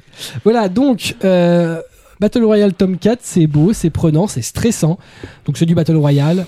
Euh, c'est un seinen qui est euh, culte. Euh, il faut le- absolument le posséder. Si vous n'avez pas l'édition précédente, il faut vous jeter sur celle-ci, euh, même s'il sera sans doute difficile d'avoir les premiers tomes. Merci, je ne l'ai pas dit. Voilà. Non, il a anticipé en fait. euh, Voilà. Mais c'est très bien quand même. Donc Battle Royale euh, Perfect, tome 4 chez Soleil, et ça coûte 25 euros, ce qui est plus cher que l'édition à l'unité, mais qui est une très belle édition. Avec C'est marquage. 25 euros C'est 25 euros. Ah, Je croyais que c'était un peu moins cher. Non, je sais pas pourquoi 25 c'est 25 euros. Ah ouais, quand même. malheureusement. Voilà, donc il n'empêche, c'est très bien quand même. Euh, et on va encore continuer avec du Battle Royale, avec toi, Blackjack. Oui, Angel's Border. Alors là, c'est un spin-off. Alors, euh, 8,99, euh, toujours chez Soleil. Et c'est toujours Koshun Takami au scénario, mais euh, au, dess- au dessin, c'est Miyoko Onishi. En fait, il y a deux auteurs. Il y a deux auteurs, oui. Et euh, là, en fait, deux histoires. oui, là, on est sur euh, en fait deux histoires euh, annexes, en fait, qui suivent, qui, su- qui suivent effectivement l'histoire. Par contre, au niveau du dessin, c'est totalement différent. Ah oui, Alors là, c'est c'est le jour et la nuit même avec. Avec Battle Royale. avec Battle Royale même euh, ça, ça choque même. Pour ceux qui suivent c'est vrai que c'est assez euh, la rupture est assez nette. Donc euh, il y a une histoire qui se déroule entre euh, qui se déroule dans un phare en fait où c'est un huis clos entre deux personnages féminins en fait qui sont là en fait en train de entre guillemets défendre leur position contre les, les- leurs éventuels camarades qui pourraient les tuer. En Et- fait, c'est l'auteur va euh, rajouter des histoires, histoires dans dans l'histoire. En fait, oui. il va détailler des, il va des choses qu'on n'a pas des vues. choses qu'on n'a pas vues. Et là, en fait, c'est euh, deux, per- ces deux personnages, en fait, Yuki et Harika, en fait, qui sont, euh, qui sont amis. Et euh, en fait, Haruka est amoureuse de Yuki. D'ailleurs, mais- l'histoire est vue de son point de vue. à vu de son point de vue à elle, c'est elle qui raconte. Mais elle, ne- elle ne lui a jamais Mm. dit. Parce qu'en fait, le problème, c'est que Yuki, elle, est amoureuse d'un garçon, d'un garçon de la classe. Bah, elle c'est l'a- même le héros d'ailleurs. c'est même le héros. Donc, mais elle, et sachant ça, elle lui a, elle lui a jamais dit. Et en fait, on voit tous ces sentiments, les sentiments même que, que l'une éprouve envers l'autre, sans forcément ait de, de sentiments amoureux de la part de, de Yuki vers Haruka, mais euh, de toutes les situations qu'elles ont pu qu'elles ont pu vivre. Et en fait, euh, comment comment ça, ça se déroule? C'est un peu impressionnant. Euh, je vais donner mon sentiment après, puisque la deuxième histoire, c'est euh, sur euh, sur deux autres En fait, euh, c'est même un changement de point de vue. quoi. C'est un changement de point de Ce vue qu'on a vu dans, dans Battle Royale et l'a vu vraiment de la part d'un autre de la part d'un autre protagoniste. Mais euh, ce qui est ce qui est étonnant, c'est qu'en fait là, ils on a presque l'impression que la situation dans laquelle ils sont leur fait euh, leur fait réfléchir en fait sur ce qu'ils ont vécu avant, qui paraissait être être tout simple. Et en, en fait, on voit comment euh, leur vie était avant, bah, la vie de, je dirais de de collégiens un peu un peu banal, euh, voilà. euh, Enfin, les, les histoires de cœur, les toutes sortes d'histoires qui peuvent se passer dans le milieu scolaire. Et en fait, leur arrivée, leur arrivée dans le jeu, avec les premiers morts, euh, vivre, euh, enfin, sur, survi- tuer pour survivre, Mm. se poser des questions, quoi faire avec qui, s'allier avec quelqu'un, ne pas s'allier. Toutes ces questions, en fait, qui, qui les font euh, réfléchir un peu sur toutes leurs conditions. C'est vrai que c'est assez, euh, c'est assez euh, bizarre comme, comme point de vue, parce qu'on n'a pas, c'est pas forcément aussi bien développé sur tous les, sur ces personnages-là dans, Ah non, même dans- pas du tout. pas du tout. Parce que tout est vu finalement du point de vue des point de vue protagonistes des principaux. protagonistes Mm. principaux, ouais. Et il y a une deuxième histoire qui est centrée sur Shisato et Shinji, en fait, qui sont euh, qui qui se croisent en fait, euh, qui se croisent dans un bus, dans un dans un dans une rame de métro, et en fait, ils a- ils s'étaient jamais vraiment parlé, et là, un peu un peu abruptement, ils vont se mettre à parler de, Là, en l'occurrence, c'est une histoire qui est en dehors de l'île. Là, on n'est plus dans le Battle Royale. Non, non, là c'est une histoire qui est en dehors de l'île. En fait, les deux personnages se sont, se sont vraiment, ont commencé à vivre une sorte de relation avant le jeu. Et euh, mais c'était une relation un petit peu, euh, Relation platonique. un peu, la, un peu la japonaise. Mm.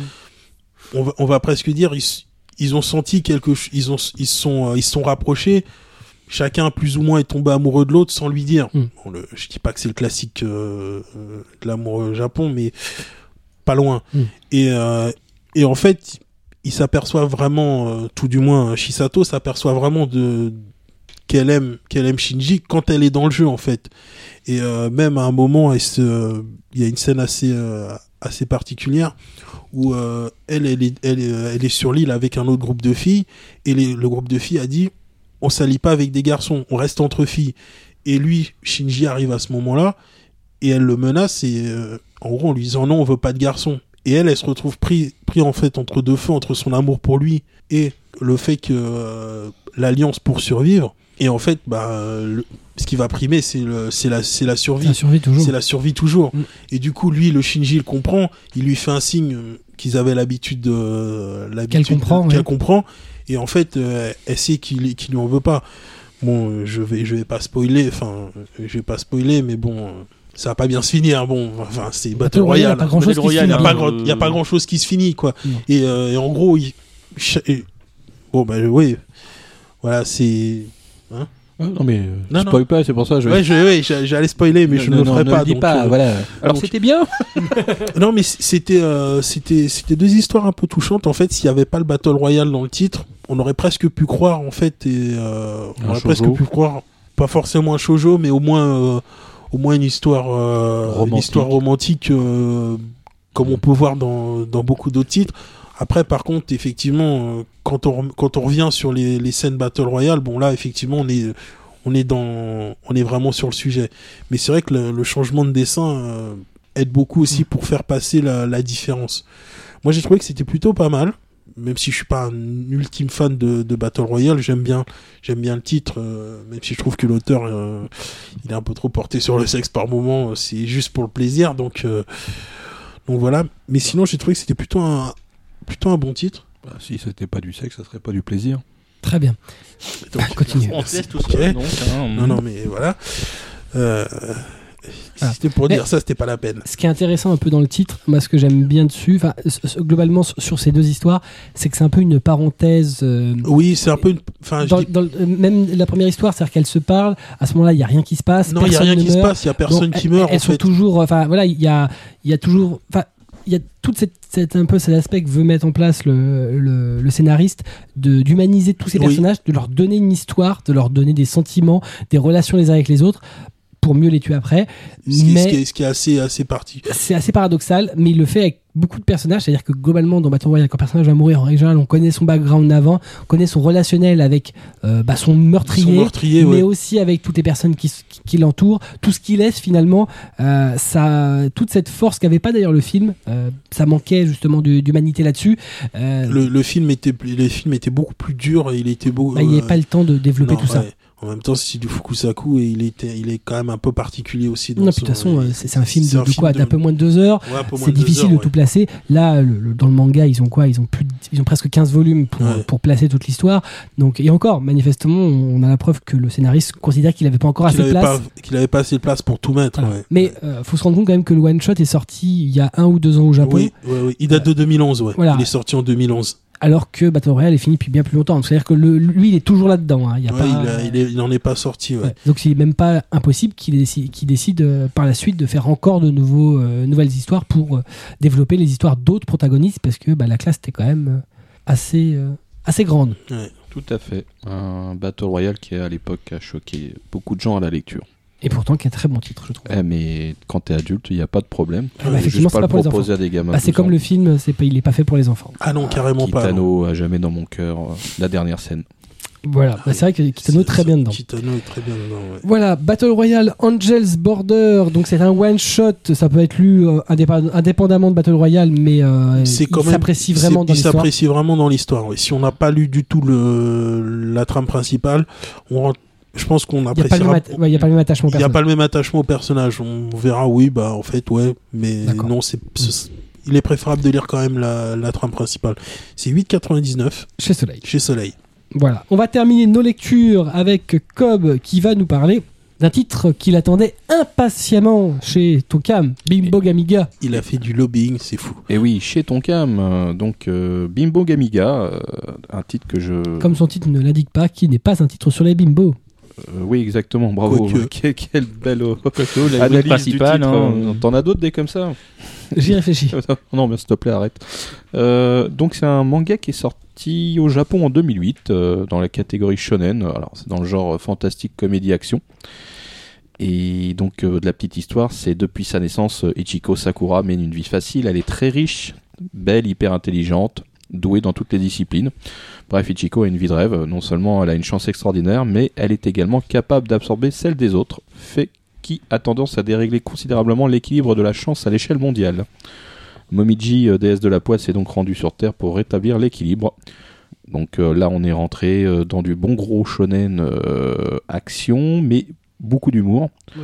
Voilà, c'est des personnages complètement déjantés. Donc, bah, effectivement, Ichiko est physiquement euh, superbe. hein, euh. D'ailleurs, euh, sa poitrine le prouve, hein, comme dans un bon shonen hein, qui se respecte. Voilà, exactement. Et euh, puis, bah, euh, Momiji, la, la déesse de la malchance, elle est tout l'opposé, c'est-à-dire elle est plate, euh, elle a une pompe en moins, elle a le bras dans le plâtre, elle a un œil euh, caché par un, T'as recyclé ta présentation de l'animé du premier épisode ou quoi? Non, ça, sera, ça va venir juste derrière. Ah. Bouge pas, moi rien ne se perd, tout se transforme. Je vois ça, ouais. Voilà. Ça, c'est comme le cheval qui vient du bœuf. hein. C'est- pareil. Voilà, exactement. Moi, je suis à tuer 44 tonnes. et euh, donc là-dessus, euh, donc j'ai lu euh, le bouquin et alors là, grosse surprise, euh, ça va super vite. Autant euh, effectivement l'animé en 12 épisodes, on va dire, ça correspondrait. Là, le premier tome, ça fait quasiment 4 ou 6 épisodes, que, que presque. hein. Et euh, ça m'a beaucoup impressionné parce qu'on voit apparaître des personnages encore plus vite que dans l'anime. Et c'est toujours aussi drôle par contre. Les références ne sont peut-être pas les mêmes au niveau du bouquin. C'est vraiment la différence avec l'animé. Parce que bon, bah, l'animé est peut-être un peu plus actuel. Et euh, le bouquin euh, avait, a des références de 2008. Donc euh, c'est peut-être, par exemple, on n'aura pas forcément la référence sur Lupin, comme dans, les, dans la série TV. On n'a pas la référence sur Space Yamato, ce genre de choses. Mais l'auteur a su amener autre chose. Donc l'œuvre originale, donc. Et à proprement parler, c'est super drôle. Il y a des moments aussi qui sont plutôt tendres. En fait, cette, cette jeune fille super riche, a- quelque part, elle est à plaindre. Parce qu'effectivement, elle a tout, sauf l'entourage qui va Mm. avec. Donc, euh, Elle la a seule- pas d'amis. elle a pas d'amis. Euh, le- la seule personne proche, c'est son maître d'hôtel, son, le majordome, si on peut appeler comme ça. Et euh, c'est sa- la seule personne proche d'elle. Et en fin Et- de compte, elle lui portera même préjudice sans s'en rendre compte. Mm. Et euh, cette déesse de la malchance euh, voit cette humaine se débattre euh, justement dans ce, ce vide personnel. En- Elle lui trouve une certaine sympathie, Mm. mais en même temps, elle a une mission à remplir, c'est de récupérer cette chance. Il y, a- il y a quand même une espèce de, de, de- de forme d'affection entre les deux. euh. Ah oui, parce qu'en fin de compte, la, la première n'a pas d'amis du tout. Donc c'est la première personne, même si c'est une déesse de la malchance, qui lui accorde une attention régulière, même si c'est un certain niveau. C'est pas pour la tuer dans- dans- au début, bien que la, la dise, bon, je vais passer de déesse de la malchance à déesse, euh, je veux dire, un shinigami, d'un dieu de la mort, parce qu'elle veut la buter à un moment donné, tellement elle est horrible l'autre. En fin de compte, la- le personnage le plus horrible, c'est le personnage le Mm. plus mignon, c'est Mm. c'est Ichiko. Et euh, bah, elle se rend compte que dans son entou- Ichiko, dans son entourage proche lycée, euh, ce sont que des gens qui la flattent Mhm. pour sa beauté, pour son intelligence, mais qui n'a- n'ont aucun intérêt. C'est que des gens intéressés. Voilà, il n'y a pas d'amitié, c'est juste qu'elle est jolie, Mhm. voilà, et intelligente. que C'est tout juste- lui réussit. Ouais, exactement. Et puis en fait, elle fait l'envie aussi de ses euh, camarades de classe féminines. Mm. Parce que voilà, elle est trop, au final. Et elle a aucun défaut, c'est horrible. Et bah, l'histoire euh, amène des personnages qui sont justement plein de défauts, euh, dont le bon se pervers. Euh, Celui-là, il est juste Il magnifique. voilà, qui, qui aime bien renifler les, les sous-vêtements de Ichiko qui sont dans sa chambre, qui se gave de pizza en lui racontant sa vie. Et l'autre a fait, mais voilà, c'est- pas possible un mec comme ça. Qui aime Et, bien courir après les lycéennes. Ouais, aussi, ouais, voilà. Et, et puis il y a. Et puis la déesse de la malchance, et puis sa, peluche horrible qui l'accompagne en permanence. C'est un, bon manga avec des, personnages avec des caractères très spéciaux. Et euh, l'auteur a vraiment su euh, amener euh, beaucoup d'humour, mais pas mal de tendresse aussi, avec un petit peu d'action, des moments dramatiques. En fin de compte, c'est un super bon équilibre, sachant que, comme je le disais, le manga, ce tome-là, fait pas mal d'épisodes au final. Et au Japon, il y a déjà 14 tomes. Donc ce qui veut dire que ça va amener un panel de personnages que ceux qui ont pu voir l'animé vont découvrir comme moi. Et euh, rien que pour ça, je suis super motivé. D'accord. Donc euh, 6,99 euh, chez Tonkam, euh, 14 tomes en cours. Le- Et finalement, juste un truc. euh, entre animé et manga, qu'est-ce qui te. Alors, euh, le bouquin, est- pour l'instant, me plaît. Ce que je regrette, c'est les petites références qu'il y avait dans l'anime. Ah, Mais sinon-. Ouais, bah, disons qu'elles étaient plus, plus actuelles. Voir apparaître des trucs. euh, on, voit, on voit que le studio qui a fait l'animé, c'est quand même tapé un bon délire. Ils ont suivi l'idée du bouquin, mais le bouquin ne- n'est pas inférieur à l'animé, surtout D'accord. pas. C'est c'est juste que c'est différent. Il y a, y a plus de refs, on va dire, otak dans l'animé que dans le bouquin. Mais euh, je pense qu'on va en découvrir des références. Là, c'était que le premier tome. Je pense que ça va venir par la suite. Très bien. Donc Bimbo Gamiga, le tome 1 chez Tonkam. Donc comme tu le disais, 6,99. C'est dessiné et scénarisé par Yoshiaki Sukeno. Et euh, je pourrais préciser aussi que la série a tellement, marche tellement bien au Japon qu'il y a déjà un roman et qu'il y a déjà deux hardbooks. D'accord. C'est déjà pas mal. Ok. Et il y aura peut-être une seconde saison. Ah, euh, moi je dis pas non, mais bon voilà, mais c'est voilà, je ça va. Je pense quand même que c'est un- là Tonkam a acheté un truc, un titre qui tourne plutôt bien au Japon. D'accord. Mais voilà. Très bien. voilà, donc on en a terminé avec nos lectures. On va donc passer maintenant avec nos chroniques animées dont on a vu après le jingle.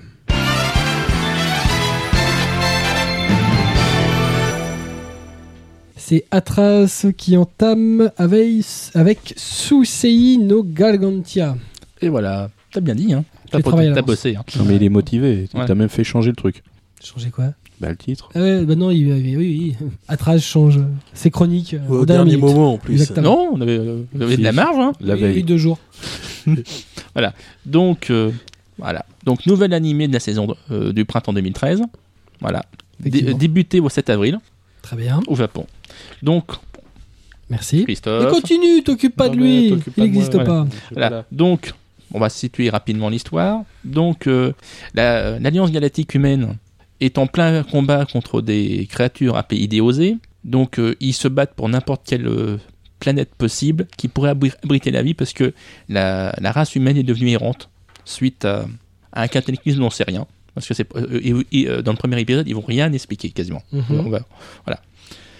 Donc on va découvrir donc un jeune lieutenant app- appelé Red et s- une intelligence artificielle de son méca qui, s- qui, qui se nomme Chamber. Mhm. Donc on va le premier combat qu'on va assister, ça va pas très bien se passer. Donc devoir, ils vont devoir malheureusement battre en retraite rapidement. Et malheureusement, Red et Chamber ayant voulu euh, porter assistance à, d'autres amis qui étaient restés éloignés, vont devoir se rattraper, on va dire manuellement au, transport, donc il va pas pouvoir rentrer à l'intérieur. Et au moment de rentrer dans le portail euh, spatio-temporel, manque de chance, il va lâcher et il va se retrouver cata- catapulté à l'autre bout de l'univers. Et c'est là que donc première moitié d'épisode finie, deuxième partie d'épisode, et là tout change puisque donc il va se réveiller après son hibernation de 6 mois à bord d'un bateau et donc il va découvrir malheureusement que il se réveille sur une planète peuplée par du- des humains mais recouverte d'eau. Donc euh, on- pour, pour l'ambiance, on va dire que c'est un peu du full metal panic Mhm. parce que du coup c'est donc un- quelqu'un qui ne connaît que la guerre qui doit avoir à s'habituer à une vie normale. Première, on va dire, on va dire que c'est quand même un des premiers animés mecha que de, enfin, de la nouvelle saison qui, euh, qui me plaît un petit peu quand même Mhm. parce qu'il est magnifiquement réalisé. En plus, C'est un travail de production voilà, IG. production IG. Au scénario, on a Monsieur euh, Psychopath, Gain Urobuchi, voilà, Monsieur Psychopath, Monsieur Madoka Magica. Ah, voilà, Monsieur Fête Zéro, euh, voilà, donc on est quand même pas. Et en plus, euh, côté design, juste le scénariste à la mode. Voilà, Voilà. voilà. Et côté design, on a euh, le Makoto Ishi- Ishiwata qui avait fait Robotic Note et Blast Rider. Blast Rider, le... Oui, mais les mechas étaient beaux. les Les étaient mechas beaux. étaient beaux. Il y Voilà. avait que les mechas. Non, même le design était pas mal. La série Ouais. était nulle. La série mais- était naze, mais, Voilà. Mais c'était joli. du- Ouais, c'était joli. Donc, son. voilà. Donc moi, c- pour moi, ça va être euh, peut-être mon animé de 2013. Parce que Psychopath c'est 2012, hein, donc on compte pas. bien. voilà. Le problème, c'est qu'on pour l'instant, on a eu que le premier épisode. Donc, euh, Enfin, il y a eu deux épisodes. Le- Au le- Japon, ils ont même offert un Blu-ray. Voilà, euh, justement. euh, l'anime euh, l'anime Convention Expo qui était effectivement aux 8000 premiers visiteurs, ils avaient droit au Blu-ray. Offert avec deux épisodes. Voilà, c'est pas mal. Hein. Et, et- et la, et la, la série sera diffusée avec un peu de décalage, du coup, Oui. les prochains épisodes. Normalement, après le troisième épisode, je crois que si je dis pas de bêtises, ça sera vers vraiment fin, fin du mois d'avril. Ouais. Voilà. Bah donc en plus c'est vraiment pas mal, mal réalisé parce que les- le chara design il est très bien. Mm. Euh, malgré le fait que certains disent j'adore le, le, le cel shading sur Chamber et je pense que c'était une bonne série à suivre. D'accord. Mm. Donc, c'est une série qui est prévue en 12 épisodes. Deux épisodes. D'accord. De 24 minutes. Mm. Bah, de toute façon je- c'est la norme. Bah non, souvent c'est 25. Non, c'est Parfois c'est 24. 25, mais. Là, c'est officiellement 24. Ouais. C'est- étrange. Voilà, donc euh, effectivement, c'est la nouvelle bombe de Production IG qui, en règle générale, nous C'est- sort en général, c'est du, c'est du, c'est du costaud. Ouais, que c'est ouais. Quand même du, c'est quand même du lourd. ouais. Ouais. Enfin, c'est. Ce qu'ils ont fait avant parle pour eux quand même, hein, sur, sur une grosse partie de Ils sont, euh, Psychopath par exemple, euh, Voilà. ou Ghost in the Shell Standalone Complex euh, First et Second Jig par exemple. Enfin, je pense qu'après là, on a dit pas mal de choses déjà. Très bien, donc euh, Suisei no Gargantia, épisode 1 et 2 euh, disponibles pour euh, les 8000 euh, premiers japonais ayant eu la chance d'aller à la convention au Japon et d'avoir le Blu-ray. On continue avec moi, moi j'ai vu un Blu-ray. T'en as de la chance. Tout à fait, tout à fait. J'ai juste regardé d'ailleurs, j'ai ouvert, j'ai regardé le disque, j'étais content. C'est- C'est beau. C'est beau. Euh, donc le huitième film de One Piece, euh, donc euh, qui malheureusement est le premier film euh, qui reprend vraiment un arc de la saga. C'est celui d'Alabasta. Ouais, c'est l'arc d'Alabasta. Donc euh, voilà. Jusqu'alors, on avait le droit à avoir des, des films originaux, plus ou moins bons. euh, la question se pose pas, mais là, c'est vraiment. En plus, c'est bon, c'est un arc majeur. L'arc d'Alabasta, c'est pro- probablement le premier vrai bon le premier arc. gros arc Ouais, vraiment, de One Piece. pour ma part. ouais. Donc, euh, bah, l'arc se, se place quand, quand l'équipage euh, du Going Merry euh, euh, arrive sur Grand Line. Euh, c'est peu de temps après leur arrivée. C'est leur premier. euh, leur première grande baston. Oui, qu'ils- en fait, oui, ils arrivent sur l'île de Baroque Works. Voilà, bah, non, non, Baroque Works, c'est l'organisation contre laquelle ils vont se battre. Euh, donc, euh, bah, justement, enfin, le, le- la contrée qu'ils doivent protéger, c'est la contrée d'Alabasta. Ouais. Donc, euh, parce que sur le chemin, donc quand ils arrivent sur Grand Line, tout ça, c'est pas vraiment expliqué dans le film. C'est un peu dommage pour ceux qui arrivent comme ça, qui n'ont pas vu ni lu ni vu la, la sé- qui n'ont pas lu le manga ou vu la série. Mais globalement, ils récupèrent Vivi, qui est, euh, quand ils la récupèrent, ils savent pas qui c'est. Puis en fait, il s'avère que c'est la princesse la du royaume princesse du royaume. et que euh, bah, une organisation, donc Baroque Works, menace son, son pays et donc l'équipage du Going euh, se dirige vers, vers Alabasta pour, pour sauver le pays qui est en train de sombrer. Et donc, bon, bah, c'est une, euh, un gros fight entre euh, toute la- l'organisation Baroque Works avec euh, différents méchants à différents niveaux, euh, euh, qui a pour particularité d'avoir euh, des, euh, toujours un couple homme-femme, euh, l'homme euh, avec un numéro en anglais et la femme qui euh, soit un jour de la semaine, soit un, un jour férié. Sauf Mister Two. Sauf Mister Took, Sauf Mister Two. Qui est les deux Qui est les deux. voilà, qui, est- qui est un, qui est un Qui travesti. est un travesti, qui est le seul à avoir. D'ailleurs, qui, qui a, qui a le nom puisqu'il s'appelle Mister Two Bonne Clé. Mister Two bonne clé, ouais. Lui, il a tout. Voilà. Euh, donc, il va même être un personnage qui est un des rares qui va rester par la suite. Euh, bah, globalement, l'arc d'Alabasta est super intéressant dans le manga et euh, il est tellement condensé qu'en fait, on perd euh, On perd beaucoup de l'essence. Énormément de choses. ouais. Ouais. dans tous les combats, dans tout. c'est vraiment en plus un des arcs où euh, il y a autre chose qui se passe en dehors de la simple baston. Il y a des enjeux qui sont importants euh, pour tout le monde. Euh, bon, c'est compliqué de les condenser en 1h30, d'autant plus qu'il n'y a pas vraiment d'évolution graphique depuis la série télé.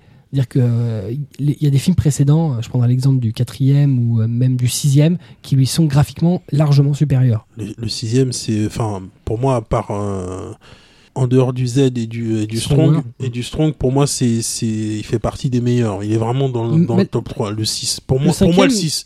Si, euh, techniquement il est au niveau, hein. il a juste euh, graphiquement, il reprend la patte euh, de la série, ce que fait pas le, le, le sixième.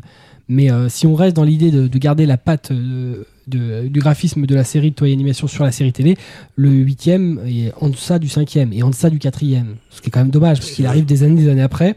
Donc, bah, très clairement, c'est loin d'être un indispensable, sauf si on aime, euh, qu'on a envie de revoir un peu Alabasta, euh, mais euh, ça intéressera surtout ceux qui l'ont déjà lu ou déjà vu, ça Ouais. rappellera des choses, mais sinon pour les autres il y aura des manques énormes, il y a des choses qui sont pas, qui s'enchaînent de façon plus ou moins capillotractée. Pour moi c'est loin d'être indispensable, au contraire d'autres films, le Dead End, le quatrième que je trouve très bon, ou le Strong World, qui est scénaristiquement très bon et techniquement très très loin de, des précédents. Toujours est-il que c'est une belle édition Blu-ray, comme tous ceux des films de One Piece. Euh, Je trouve que Kazé, euh, plus les années passent, meilleurs ils sont. Euh, graphiquement, leur, leurs graphismes sont vraiment des dieux. Euh, c'est franchement hyper. euh, Ah, tu rigoles, non, excuse-moi, c'est hyper fidèle. Tu regardes les, Mhm. les affiches japonaises, c'est hyper. Il n'y a pas plus fidèle Ouais. de tout ce qui se fait en production française. C'est fidèle à mort, ça reprend les graphismes. Euh, si dans, dans les différents films, le logo de One Piece change, des fois c'est, ils utilisent les Japonais, hein, Mm. le logo original, des fois c'est un logo spécifique. Euh, dernièrement, pour, euh, que ce soit pour le Strong et pour euh, Z, c'est encore un logo spécifique. Ils utilisent toujours le logo d'origine. Quand ils doivent reprendre des textes, euh, si c'est des textes longs comme celui d'Alabasta, euh, puisque c'est le- les pirates et la princesse du désert, c'est pareil, c'est en japonais, c'est très long. Bah, ils le reprennent exactement dans une typographie très proche. Quand c'est court, comme le Strong World, ils reprennent la typographie exacte. C'est hyper fidèle. Il y a pas, enfin, honnêtement, dans tout ce qui sort en France, il n'y a pas plus fidèle au japonais que ce que fait Kazé actuellement. Je trouve que là-dessus, c'est une super édition. Ce qui est dommage, c'est globalement, le prix public pour un Blu-ray, c'est 24,95. C'est très cher. Euh, c'est de la Full HD, euh, c'est de l'upscale. Euh, donc, c'est pas de la Full HD native. Euh, contrairement par exemple Strong World. Mais je suis pas, su- je suis pas sûr qu'à l'époque, quand il est sorti, il était il- sorti en, Ah non, non, en c'est- Full HD Non, euh. Ils auraient pu le, le- le dessiner en Full HD. hein, Oui, avec oui. des- des- mais, mais, bon, mais je crois, que- je crois, je crois qu'à l'époque, non, il était, c'était pas encore. euh, Bah, pas encore- les films précédents n'étaient pas non plus. Non, c'est de l'upscale. C'est de plus ou moins bien réalisé. Euh, donc, avec des pistes, par contre, en 5.1 Japon et France. Donc, même la, tra- la- le doublage français est en euh, Dolby Digital 5.1. Le film donc, dure 1h30. euh, et s'il vaut 24,95, euh, je ne vais pas me faire des amis autour de la table, mais euh, il est trouvable à 19,95 euh, dans les Fnac ou Amazon. ou- voilà. Donc, un peu moins cher. Voilà. Et pour 19,95, il est- ça va. 25, Ouais, c'est plus 25, compliqué. c'est, vu, le- vu, le, vu le, durée- produit que c'est. vu le produit, ouais. Mm. À noter que le neuvième film est exactement, euh, c'est aussi un résumé. C'est l'histoire de Chopper. À la différence près que, contrairement à là où ils resituent exactement dans l'histoire, ils ont retourné l'histoire de Chopper De Chopper, oui. ou en incluant directement Frankie et euh, enfin les personnages qui sont censés Qui arriver sont après. ça arrivés après, ouais. Ce qui, peu- était, ce qui était un peu hallucinant, ouais. Ouais. Mais euh, voilà. Ça a cette originalité là. Ouais. Puisque tu veux garder la parole, c'est très bien, ça tombe bien, c'est toi qui vas parler de Macross Frontier Oui, Macross Frontier, euh, dernière série Macross euh, sortie euh, en date. En, en date, oui. Et qui date de 2007. 2007-2008. Alors, euh, l'histoire se situe en 2059. C'est la 25e colonie Macross Frontier qui voyage vers le centre de la galaxie, puisque suite à la guerre euh, contre les Antradis de la première série originale Macross, la, Terre est quasiment dévastée, et donc l'humanité a, utilisé des, euh, des, grands vaisseaux euh, galactiques pour, en fait voyager à travers, travers l'espace. Et euh, là, c'est la colonie, la, colonie Macross Frontier. Et euh, dans cette colonie, dans ce, vaisseau arrive l'idole du moment, la chanteuse Cheryl Normé. Et en fait, elle est très attendue, notamment par euh, une jeune fille, euh, Rankali, à qui on a offert euh, des places. Oui, fais pas cette tête à trace. Je sais ce que tu penses de Rankali, je pense un peu pareil. Et donc, euh, mignonne, Rancali a fait des pubs pour des nouilles chinoises. oui, non, c'est ridicule, mais c'est pas grave. Et donc, on va. petite euh, C'est vert horrible. C'est horrible. Et, euh, et, on, va, et euh, on va aussi avoir euh, trois personnages, Lucas, Alto et Michael, qui sont trois pilotes, trois élèves pilotes, qui ont été engagés pour faire un show euh, durant le concert. Mais pendant, pendant tous les préparatifs du concert, une race extraterrestre va attaquer le, attaquer le vaisseau. C'est pas du classique chez Macross. pas- Euh, du tout du classique jamais, dans Macross. C'est jamais arrivé, jamais. Donc, Jamais. Il n'y a jamais d'idole en train de chanter, il n'y a jamais des extraterrestres qui attaquent, il n'y a jamais des jeunes pilotes qui vont sauver le monde, jamais. si dans chaque série. Je pense que tout le monde avait remarqué, presque. Sauf, sauf Sauf. Macross Zero. Et Macross 7, où en plus ils ont des guitares pour Alors piloter les Macross. Macross 7 c'est juste horrible. C'est Bassara qui, qui, veut sauver le monde en, en poussant la chansonnette, c'est assez terrible. Période Gundam Wing. C'est ouais, c'est assez terrible. ouais. C'est Même problème, même conséquence. c'est c'est un peu terrible. Alors, il a, ouais, il a des potes sur son sur sa, sa Valkyrie, c'est c'est juste c'est juste c'est juste une agression visuelle. À Macross Donc Frontier. Macross Frontier. Alors, ça a fait l'effet. ah, ça m'a fait l'effet. ouais. Ah, il Non, s'est rassemblé là. Donc, euh, pour ma part, un avis un petit peu mitigé. Parce que il y a beaucoup d'éléments, effectivement, qui sont. euh, Il y a du bon, il y a du mauvais. Enfin, là, je vais. Je vais euh, Le Parlez gros de mon de point de Macross vue. qui va. quand, on est, quand on est un gros fan de Macross, il y a des éléments qui ont été repris qui, effectivement, sont, sont je dirais, quasiment indispensables. des indispensables de Macross. De Tu peux pas Macross. faire un Macross Tu peux sans pas ça. faire un Macross quasiment sans, Sans ça. éléments. Voilà, donc il y a effectivement les, les, euh, les références à, à Lee Min-mei, notamment par moment la, la chanson Ayoboite Imasuka, qui est juste... euh, si on fait un Macross sans ça, bon voilà, c'est pas En fait, Macross. c'est pas Macross. C'est pas Macross. C'est- Donc c'est pas Macross juste canonique. C'est c'est juste pas possible.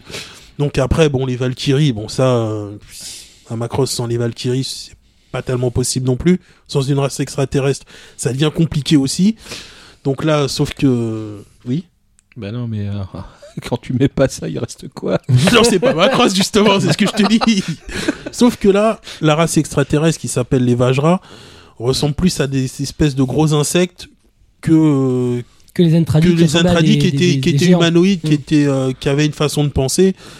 Donc là, c'est un, c'est, c'est déjà un changement, euh, un changement important. Je trouve que c'est un petit peu dommage parce que les, euh, les Vajra, ben, on a l'impression qu'ils attaquent un peu, euh, un peu bêtement, même s'ils ont, un- ils semblent par moments avoir un, un comportement assez intelligent, mais ils sont pas doués de parole, donc euh, c'est un peu difficile, si tu veux, de ils communiquent pas. de communiquer, euh, vraiment de communiquer, de voir comment eux, eux pensent. Bon, aussi sur Macross, euh, évidemment, on sait pas pourquoi la chanson agit aussi sur les Vajra. Elle, a- elle agit toujours sur Elle les agit extraterrestres. toujours sur les extraterrestres. C'est la base. C'est- la base. Elle chante trop mal. D'ailleurs, pourquoi ils s'emmerdent à leur tirer dessus? Il y a une pétasse Il y a une- qui chante, ils se barrent tous, ils sont ah trop bien Ouais, c'est un peu ça, ouais. ça. Donc, euh, donc effectivement, là, pour un fan de Macross, là, il se dit, bon, les éléments sont là. Techniquement, Oui, mais oui, mais voilà. Alors, là, je vais peut-être me faire haïr ou autre. Je m'en fiche, j'assume. Alors, moi, le problème, Roncalli. Bah, voilà, il est posé. moi tu m'excuses, c'est pas lui qui m'a gêné. hein. C'est pas elle qui m'a gêné. Parce que moi, ce trou de balle de protagoniste principal Oui, mais avec sa j'allais y coupe venir. de pétasse. J'allais y venir. J'allais Ah, là, j'allais j'ai y jamais venir, vu j'allais un y mec venir, Alto. aussi euh, peu J'allais charismatique. un, un mec Aussi- Ah non, pardon. Oui, enfin Ouais, le- ouais. un machin aussi Ouais, peu charismatique. Excuse-moi. Donc déjà Roncalli. Enfin moi ce qui me gêne, mais ça c'est euh, parce que j- j'ai pas trouvé qu'elle était franchement pertinente comme euh, comme personnage. Dans l'idée du triangle dans, amoureux. dans l'idée du, du triangle amoureux, Le gros problème, c'est qu'en fait, on, on, Mm. on est dans, le, dans les dépendances de Macross Plus. Macross Plus, alors s'il y avait un peu de triangle amoureux, mais peu, peu puissant dans, dans, dans la série originale, Macross Plus a mis en avant à mort le triangle amoureux. mais, tu as mais le, le- à mort. le problème c'est que je trouvais qu'il était bien fait dans Macross Plus. Et après Macross Plus, il y avait énormément d'autres choses. Le, le triangle amoureux était, était effectivement une pierre angulaire. Mais derrière, il y avait effectivement l'idole, il y avait tout le reste. Et, l'histoire a été basée l'histoire a là-dessus. été basée, l'histoire était basée là-dessus. Là, c'est de mais- la même façon qu'on te rajoute l'obligation d'avoir une idole, d'avoir des extraterrestres, d'avoir la chanson qui fonctionne, d'avoir l'ennemi. Mais en fait, tous les poncifs, maintenant, le- t'as l'impression que le triangle amoureux, pour Macross Frontier, ça fait partie des poncifs fait de Macross. ouais, exactement, ouais. Alors que, ouais, c'était, c'était pas, pas le cas en réalité. ouais. Mais euh, moi, j'ai trouvé que Rancali, enfin, moi, c'est le problème de la Loli qui m'a, qui m'a gêné, parce que c'est clairement ça. Elle a, elle a, elle a 14 ans. Sauf qu'en réalité, en produit commercial, c'est magnifique. Ah oui, c'est loli, magnifique. Pour ceux qui aiment les lolis, euh, t'as euh, la, la gonzesse bien gaulée. Oui, euh, qui est, Cheryl, qui est Cheryl, euh, Voilà. qui est qui est, qui est- qui est sexe. Pour ceux qui Ouais, en ont marre des enfants, c'est parfait, tu touches tout le monde. Sauf Tous que, les otaques. sauf que moi, j'ai, j'ai trouvé qu'elle avait, qu'elle était pas pertinente, en fait, dans, dans, dans le truc. Mais ça, ça, c'est mon avis. Bon, Je suis sûr qu'il y a des grands fans. Ah mais ça j'en doute pas, j'en doute pas. Moi je, je, je dis vraiment c'est mon avis. Bon, Rancali, c'est le problème de la Loli. Mais je peux le comprendre euh, d'un point de vue marketing. Ah oui, c'est c'est bien joué. Alors après effectivement, si on parle du super-héros euh, de la mort, je veux dire Alto Saotome, mais c'est c'est c'est juste une quiche. Je veux Ah, dire mais c'est c'est c'est le héros le moins charismatique de tout ce qui a pu être fait dans Macross. Je veux dire même Bassara, il a plus de charisme que ce mec-là. Ce mec-là, il a le charisme d'une moule. Je veux dire, c'est pas possible. Et en plus, il a les longs cheveux, on le prend tout le temps pour une gonzesse. Enfin, je veux vrai. dire, Et la non, première fois que Ranka le voit, elle dit Oh, oh excusez-moi, mademoiselle. Mais non, je suis un homme. Bah ouais, excuse-moi, mais bon, ça se voit pas tout de suite, quoi. non, Enfin, pas vraiment. franchement, En même plus, avec les cheveux bleus. il a les cheveux bleus, les cheveux longs. Euh, D'accord, et c'est un acteur de, de, de Kabuki, mais quand même. euh, d'ailleurs, en plus, son surnom, tout le monde l'appelle la, la princesse. C'est vrai. Je veux dire, c'est, tout est dit, quoi. Je crois qu'il a aimé Macross Frontier. je, je te sens énervé, heureusement que c'était dans ton coup de cœur. Enfin, j'ai vu. euh, ouais, quoi. Non, mais le truc, c'est que à l'époque, quand c'était sorti, j'avais commencé à regarder. Non, mais moins blasté que ça, ça va être dur quand même. euh. Et bien à l'époque, et, et le pire, c'est que à l'époque, j'avais pas tout regardé. Je m'étais arrêté Il avait pas pu. et, j'avais vraiment pas pu. Là, je me suis dit, quand même quelques tirer, temps après, Je m'ennuie. Non, c'est pas, que c'est pas que j'ai du, c'est pas que j'ai du temps à tirer. Je me dis, voilà, je vais quand même lui laisser sa chance. Il faut laisser sa chance de produit Oh toujours. Voilà, non, mais toujours. Non, mais après, après, je, je, façon, je pas eu critique cette vraiment. logique-là pour Jojo, il aurait jamais dépassé les trois premiers volumes. Oh, t'as ta gueule. non, mais après, je, je peux critiquer ce que, ce que j'ai vu en entier. C'est. euh, Voilà, bon, Alto, Alto est. Alto, pour moi, vraiment, Alto. il est. Il est c'est- Molto, Alto. Ouais, c'est vraiment. Il sert à rien. Vraiment, c'est le héros le moins charismatique de tout l'univers Macross. Enfin, Et pourtant, c'est le héros. et pourtant, c'est le héros. Voilà. Bon, dont toutes les filles vont euh, tomber Ah oui, oui. Donc, enfin, ça, je vais même pas chercher à comprendre pourquoi, mais Un peu euh, le complexe bisexuel. c'est peut-être ça. Ouais, je sais pas. C'est peut-être. euh, C'est peut-être ce que les filles aimeraient qu'à quoi Ah, mais- ressemble un homme, mais, mais après, après, euh. Clairement, c'est bien. Euh, C'est ouais. c'est- c'est un héros shonen high, ah oui. parfait pour le public féminin. Bon, après, je, je trouve qu'il y a un petit manque par moment, parfois, oui, mais un petit manque euh, parfois de, je dirais, de- enfin, comment je vais dire ça, de, euh, de bravoure par moment. euh, Mm. Ça manque un petit peu de mort. Ah, c'est un personnage, c'est un biche. il y a- il y a- ouais, mais c'est un shonen. C'est limite un shonen high. C'est un, un héros bichonen. Bah, c'est pas. Faut, faut pas qu'il y ait trop de morts. Faut que ce soit mignon quand même. Histoire d'amour, triangle Ouais, voilà, ouais. Tout va bien. Tu veux dire qu'il n'y a pas de moment de bravitude? Ça manque un peu de Ah, ça. ça manque ça, ça manque, c'est- ça manque, C'est dommage manque. parce qu'en fait, la technique et le design original, c'est-à-dire qu'il n'y aurait pas eu cette idée de, de faire un personnage comme ça, sans doute qu'il y aurait pu avoir des trucs Il y aurait pu avoir un des trucs plus classe. Et a- ça correspond même pas. Le En fait- design qu'ils ont voulu faire, toute la technique qu'ils ont voulu mettre, ça correspond pas au- à ce qu'ils Ah, veulent rendre au final. le, le seul personnage qui a quelques moments de bravoure qui, qui, manque d'y passer deux fois, c'est Osmali. C'est le, le seul qui, bah déjà, c'est un peu, c'est le plus vieux Mm. aussi. Donc c'est le seul qui a, je dirais, un peu plus de, de charisme dans le lot. Bon, je vais pas m'étendre sur la Loli parce que le coup qu'ils ont fait avec euh, la Zantradi Clan, alors là, c'est, Mm. c'est au perché. Non, mais laisse les gens découvrir au un perché. quatre. Ouais, ouais, non, mais là, c'est- arrête de redonner les meilleurs Non, morceaux depuis tout à l'heure. Parce que là, là, bah, tu, tu, tu as vu, donc tu Là, sais, de quoi je parle. Là, là, c'est au perché. hein, ce qu'ils ont, je- ce qu'ils je ont fait. euh, J'ai juste trouvé que c'était juste énorme. Quoi. Non, mais là, je bave sur la table, arrête. Bon. Ah, Alors. bah ça, lui qui est une petite fille. Ouais. Ah, le pire, c'est que c'est quand même euh, supervisé par euh, Kawamori. hein. Oui, c'est ça, oui. L'auteur, original. de, Macross, Macross. le père de Macross. Donc, euh, c'est effectivement quand on vient après, euh, Bah, après, après, ça- Ma- après Macross et après Macross Plus, qui pour moi reste une. Macross très- Plus, c'est un monument. Pour moi, Ma- Macross Plus, c'est un monument. Mm. Et j'avoue que j'espérais quand Macross Frontier a été annoncé, j'espérais voir en fait une sorte de, de successeur à, à Macross Plus, parce que j'avais vu Macross 7, voilà, j'ai vu Macross 7, mais qui, Tu as fait ton coming out. ouais, voilà, enfin, J'ai si vu Gundam Wing, j'ai vu Macross 7. Oh, ça fait du bien. ça fait beaucoup là, mais euh, même si euh, Macross 7 sur la fin est moins pire qu'au début, je ne parle même pas de Macross Dynamite 7, ne regardez pas, c'est une catastrophe, voilà, donc euh, c'est encore pire que le reste, c'est juste horrible. Je te signale que je chante le générique régulièrement. Oui, mais le générique passe, le générique passe. Oui, c'est vrai qu'il y a qu'un mot d'en répéter pendant une demi trente, mais bon, voilà, c'est une catastrophe aussi. je peux chanter aussi. Non, ça va aller. Très bien. Donc, Donc, pour ma part, avis quand même mitigé. Oh, bah, putain, ouais. Si, non, mais mais- ça, ça reste regardable, faut pas dire. ça reste, ça reste regardable, Voilà, effectivement. Voilà, c'est qu'est-ce que ce sera qu'est-ce que ça sera dans un mauvais avis hein, parce Ouais, que- bah, putain, euh, là, en ce moment, ils sont en train de brûler les bandes. Franchement, si vous voulez un mauvais avis, je vous, je vous parle de Sacred Seven, et là, vous allez voir. C'est juste horrible. Non, j'aime beaucoup, moi. Voilà, Ouais. donc Macross Frontier, bon, voilà. une production satellite. euh, c'est une série de télé en 25 épisodes 25 terminée. épisodes terminés, ouais. À noter qu'il y a eu, qu'il va y avoir une trilogie, enfin, une trilogie de films, euh, dont deux sont sortis, et le, troi- euh, et le troisième, je ne sais pas par contre quand, quand il sort. Qui, reprend, qui reprend la trame de la série. qui reprend la trame de la série. Ouais. Mais si oui, mais avec euh, avec des éléments des éléments différents. Il Bon, y et puis a- un peu mieux un peu mieux travaillé. Ça améliore coup, le- le- l'histoire ou pas? Non. Ça améliore le truc. bah, pas disons possible. disons que comme c'est plus court, Ça passe euh, mieux. ça passe mieux en fait. Ouais, voilà. vraiment, vraiment sur Bironcani. Ouais, hein? Là, ils vont Au en moins, c'est reparler. bien. Il, Ouais. il reviendra le blaster le- les trois films en même temps. Quand, le troisième sera sorti. Ouais, c'est non, très bien. Très bien. Donc on va, on va terminer euh, nos visionnages avec Kobito qui a vu Sakuraso no Pet na Kanojo. Le titre donne envie. Oui, si tu le dis, euh, effectivement, moi ça m'a extrêmement plu. Voilà, je te dis direct. Je ne vais pas blaster la série, je, je vais l'encenser. Donc c'est une production 2012 du studio JC Staff. euh, c'est dans le genre comédie, amour et amitié. L'auteur c'est Kamoshida Hajime. Et euh, donc pour la petite histoire, c'est Sorata Kanda est un lycéen de deuxième année. Il est pourtant inscrit à Sakuraso, un internat ayant la réputation d'accueillir des élèves à problème, même s'il en a, il n'en a pas particulièrement. Il a juste une passion envahissante. Il, il arrête pas de recueillir des chats abandonnés. Et bien sûr, c'est pas très compatible avec l'internat classique. Donc euh, Sakuraso, c'était un peu la, porte de secours, on va dire, c'est un truc une pension un peu particulière. Là-dessus, il y a une nouvelle étudiante qui arrive euh, de l'étranger, qui s'appelle Mashiro Shima, qui débarque au dortoir et c'est une jeune fille tout à fait mignonne euh, et aussi un génie du dessin et en particulier dans le manga. Donc, pour l'instant, c'est assez classique.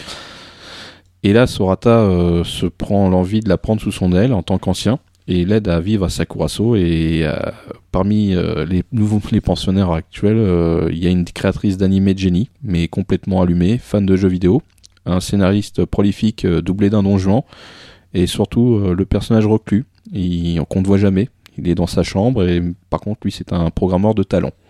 Donc en fait, tout ce beau monde vit dans une pension plutôt à part, parce que ils sont tous des caractères complètement barrés.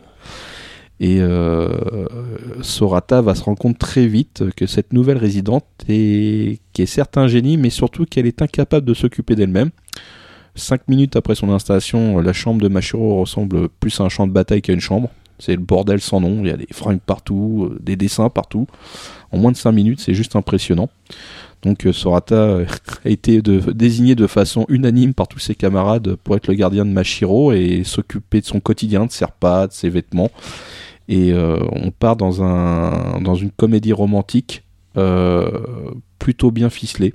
Parce que je dois avouer qu'au début, on pourrait, se, on pourrait prendre ça pour une série comique sur les cinq premiers épisodes, effectivement, une ambiance légère. Et après, on rentre dans une ambiance plutôt tendue, puisque tous les personnages, euh, tous les protagonistes, en fait, euh, ont des dans la vie. Il y en a qui veulent devenir dessinateur, scénariste. Et on rentre dans cette euh, réalité qui est, euh, par exemple, la page blanche ou le, le, blocage vis-à-vis de la personne qu'on apprécie, qui a plus de talent que soi-même, et qui, qui y arrive, et que même en fournissant un max de travail, on peut se prendre des, des briques. Et je trouve que la série là-dessus, elle est super bien foutue. J'avoue que j'ai chialé à la moitié de la série, parce que c'est vraiment beaucoup d'émotions. Euh, et puis sur la, sur la fin, il y a un peu plus d'espoir. On a des- une romance qui se fait tout doucement, une personne qui, qui est un peu, euh, on va dire, handicapée au niveau des sentiments, surtout euh, la jeune fille qui est, comment, euh, Mashiro. Elle a pas, elle a pas de, comment dirais-je, elle a pas de référence niveau sentimental. Elle est complètement vide. Elle ne vit que pour son travail. Au fur et à mesure, à vivre au milieu de ces gens euh, de la pension, elle va commencer à essayer de développer euh, certaines, euh, une certaine sensibilité par son entourage et peut-être découvrir un peu plus que ce sont les sentiments en, géné- en général. Et j'avoue que le dessin, graphiquement, c'est super beau. Les des couleurs euh, vraiment bien trouvées, des cadrages euh, plutôt bien bien ficelés. Et puis un petit humour euh, bien bien amené sur les situations. Il y a, a pas de scène, je veux dire, c'est pas du harem manga. Y c'est pas évident. On s'attendait, on s'attend pas forcément à ça, ce qui arrive derrière. On est surpris. Bon, évidemment, il y a le personnage un peu bimbo. Il en faut une, hein, voilà. Mais au final, elle est super touchante cette gamine parce que euh, elle aussi, a des sentiments envers euh, le scénariste et qui est son ami d'enfance et euh, lui ne, ne veut pas ou on a l'impression qu'il ne veut pas savoir.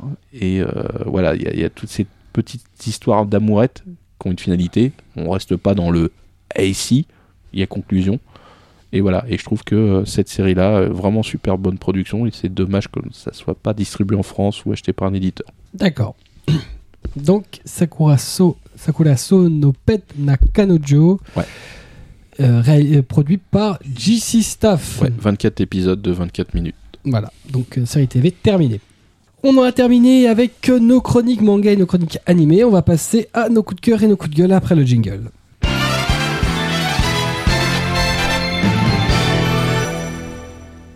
Les coups de cœur et on va entamer avec Atras, Eh ben oui, donc euh, ton coup de cœur du mois. ah oui, ben, mon coup de cœur du mois, c'est que euh, Wakanim a acquis la- l'attaque des Titans et va le proposer du coup, enfin, il le propose déjà d'ailleurs en simulcast. En simulcast, voilà. Donc déjà j'étais fan du manga, j'étais très heureux que Pika l'a faite. Et là maintenant, on a droit à l'animé. En plus c'est Wakanim, c'est vraiment C'est du bon boulot. c'est du bon boulot, c'est pas cher à l'achat, faut être honnête. hein. Puis on peut le, on peut le voir aussi dans un premier temps gratuitement En streaming. Oui. En streaming. Ouais, bon, euh, dans, mon- dans dans mon cas, je peux pas le voir. Oui, non, mais toi avec ta connexion en mousse, oui, c'est sûr. Mais moi, pour l'avoir regardé, Voilà. euh, c'est juste impressionnant. Mm. Le, le générique est juste hallucinant. Ah bah, il est tombé par terre, Il a honnête, tombé hein. par terre. Bon, alors je- c'est IJ, hein, voilà. pas- voilà.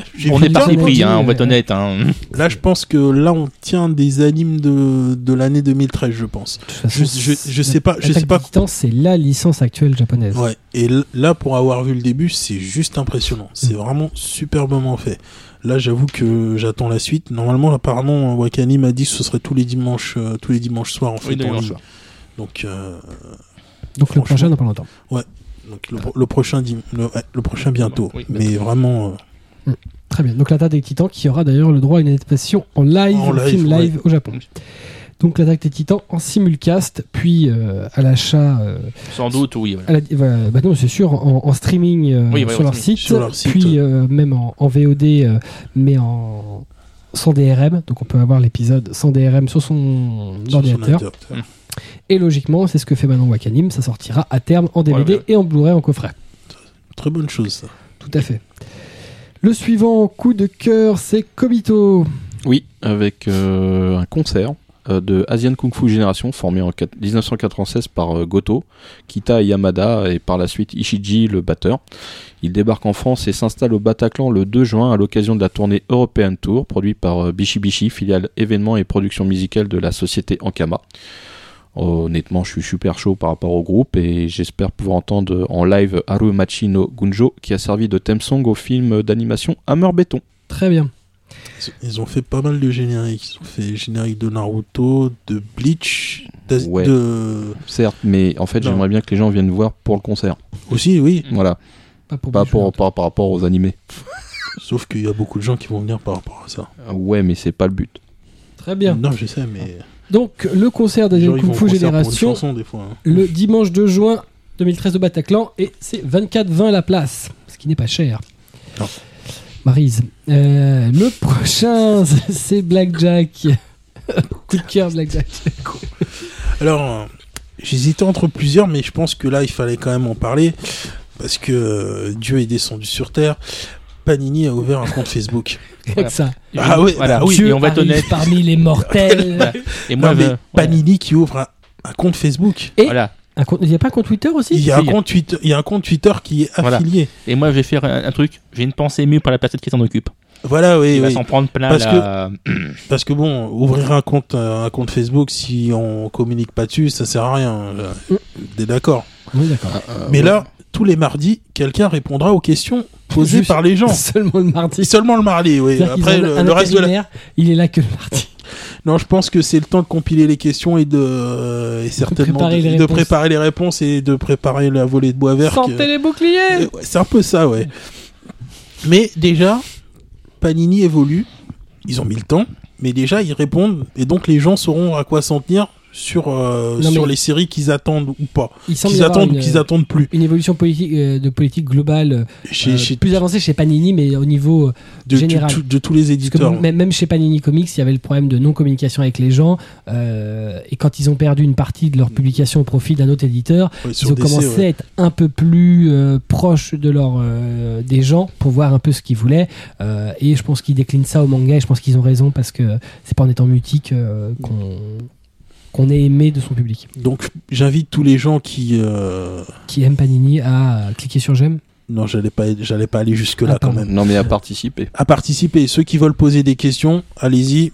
Mais je me demande si tu, on ne peut poser des questions que si on est abonné à la page. Donc si on a cliqué sur j'aime. Pense pas, j'ai pas Non. essayé parce que je voudrais je, je Non, pense tu pas. peux euh, Non, tu poser peux y la aller, question hein. sans aimer. hein. Je D'accord. veux dire, moi, j'ai- j'aime pas et euh, je. Enfin, si je l'ai mis quand même, mais dans le sens où je voulais juste signaler à tous les gens que je connais qu'il y avait une page Facebook Panini Manga et que c'était pas une grosse blague. Voilà, Voilà, parce qu'elle a ouvert le 2 avril, hein, donc on aurait pu penser à un Voilà, poisson non, justement, c'est que non, ils ont, ils ont, on va décaler, ils ils vont se moquer de nous sinon. Non, mais euh, si- sinon, il y a des infos pour toi pour Red Eyes, tu vois. Ils ont, ils ont annoncé qu'il y en aurait deux cette année, par exemple. Mais Oh, moi, tu sais, je, le- je les vois arriver. Hein, je peux Oui. plus, euh, je, compte, je compte plus rien sur eux. Alors, ça arrive, ça arrive. Très bien, merci pour ce coup de cœur. c'était un peu particulier, je sais. Tout à fait. Euh, le mien, dernièrement, c'est encore euh, sur One Piece, mais c'est un truc que j'ai reçu, en fait, un communiqué de presse qui est assez sympa, de l'Aquarium de Paris. En fait, en partenariat avec Toei, euh, l'Aquarium de Paris va donc organiser une exposition temporaire euh, autour de One Piece qui se nomme Les Pirates débarquent à l'Aquarium de Paris, euh, qui sera suivie d'activités manuelles autour de One Piece pour les enfants de 3 à 12 ans. euh, ce qui est plutôt sympathique. Voilà, donc on est tous trop vieux autour, de- autour de la table. Non, mais c'est- je pense que pour la Non, cible visée c'est- Pour la cible, c'est pas Oui, mal, ouais. par le- la chose, faut même se rendre. évidemment qu'il y a des gens qui, qui regardent One Piece qui ont 6, 7 ans, 8 ans, c'est évident. Ça veut pas dire que One Piece n'a pas une, une lecture à différents niveaux. Euh, en plus de ça, il y aura un spectacle qui sera donc euh, euh, quasi permanent, enfin tous les jours, les pirates et le trésor mystérieux avec des danses et des cascades, plus ou moins sur le thème autour de One Piece. Évidemment, euh, j'allais dire évidemment, mais bon, c'est pas forcément évident, mais c'est bien quand même la parade de personnages de One Piece, notamment des mascottes. Donc on s'attend à voir du Chopper euh, se balader. Ressemble avec du chopper. En, en- en tout cas, c'est plutôt sympa. Euh, moi, si c'est un coup de cœur, c'est pas que j'en ai quelque chose à faire, quelque chose à l'aquarium de Paris. Mais c'est Euh, l'idée qui est fait, sympa, ouais. C'est le, le fait que petit à petit, tout ce qui est culture visuelle moderne japonaise entre dans notre quotidien et dans des choses de tous les jours. Euh, Aujourd'hui, c'est One Piece dans un aquarium, dans le plus grand aquarium parisien. Euh, c'est pas rien. Euh, demain, qu'est-ce que ce sera? Ce sera des activités de ce type-là dans des choses qui sont des choses de tous les jours chez nous. C'est bien. Ça veut dire que tout ça, ça devient culturellement important pour toute la génération. euh, Ça aurait pu être fait aussi au musée de la Marine qui est pas très loin aussi. Par ouais. exemple, mais il peut y avoir plein de trucs comme ça. C'est- ça aurait- C'est pas, mais c'est vrai que j'ai j'ai vu l'affiche. dans J'ai vu l'affiche le métro, c'était sympa, j'ai C'est trouvé. bonne idée. Le fils sous un requin, c'est juste sous la, sous la photo du requin, c'était pas mal, ouais. C'est- une bonne initiative. Ouais. Euh, on est, enfin voilà, ça prouve aussi que, que des licences comme ça, comme One Piece, comme Naruto, qu'on aime ou qu'on n'aime pas, c'est des licences fortes euh, qui euh, qui peuvent maintenant se décliner sur n'importe quoi. Donc je pense que la prochaine étape, ce sera euh, un Luffy ou un Naruto sur notre boîte de Chocopops. Et puis hein, en faire quelque chose de ludique aussi pour les enfants, je trouve que c'est pas mal. Ah bah là c'est bien, c'est culturel. C'est ouais, parce que ça va un peu, euh, je pense pour les parents qui tiquent un petit peu, ouais, le manga, Mm. c'est crétin ou autre, ça peut amener à changer, un, à changer un petit peu de d'avis dessus. Tout à Donc fait. je pense que c'est qu'une bonne chose, très Alors, bonne chose. Sans l'avoir vu, euh, même si on peut y aller, euh, en plus c'est bien parce que les invitations, euh, c'était invitations pour toute la famille. C'est sympa. Ça c'est pas mal. Mais bon, euh, les, les visites presse, c'était un euh, dimanche matin, faut pas déconner non plus. Euh, C'est trop tôt. C'est beaucoup trop tôt. Euh, mais euh, l'idée, en fait, de décliner un peu, j'allais dire, euh, les idées un peu typées Korakuen, parce que c'est un peu ça, tout ce qui est personnage de la télé en live dans notre quotidien en France, je trouve ça super bien, je trouve que c'est une bonne idée. C'est, ouais, Euh, quelque en chose de, direct avec le ouais. public, je trouve que c'est c'est- voilà, c'est quelque chose de super commun au Japon qui se fait sur pas mal de trucs, mais en France, c'est vrai que c'est pas encore le, c'est pas la mentalité du tout. C'est vrai que c'est bien de le faire. Mais ça arrive. Voilà, on a la preuve. On va passer au coup de gueule euh, avec Atras. Ton coup de gueule. Eh ben, mon coup de gueule, manque de chance, c'est pour ça tombe sur Canasque aussi, c'est pas de, pas de chance pour eux. Mais c'est les stickers sur les couvertures. De Master Keaton. Ma- Ouais. pas Master Keaton, pas que Master Keaton, c'est moi c'est plus général, c'est les stickers foutus sur les vernis sélectifs. Qu'à chaque fois on va manquer d'arracher les vernis sélectifs. Sur, Bah, ouais. sur celui de Master Keaton, c'est, vrai que c'était pas bien ça, pensé. ça dépend de la colle utilisée. Ouais, parce voilà, qu'il ça y a des que- étiquettes qu'on arrive quand même à utiliser parce Ah, qu'elles sont bah, euh, très, très en surface. voilà. Bon, voilà. C'est juste euh, Moi, vraiment. j'ai vu ton volume, je crois que tu as réussi à le retirer finalement. C'est pas moi qui l'ai retiré. Hmm Faut quelqu'un de calme pour le faire. Ah. Moi. T'es calme, toi? Oui. Plus que lui. Ça s'entend pas. toute façon, il y a euh, tout à peine été Mais plus c'est calme pas moi. parce que tu fais ta voix. Voilà. Bonjour, je suis Jacqueline. Que ouais. veux-tu que je te fasse? Non. Ouais. Bref, vas-y.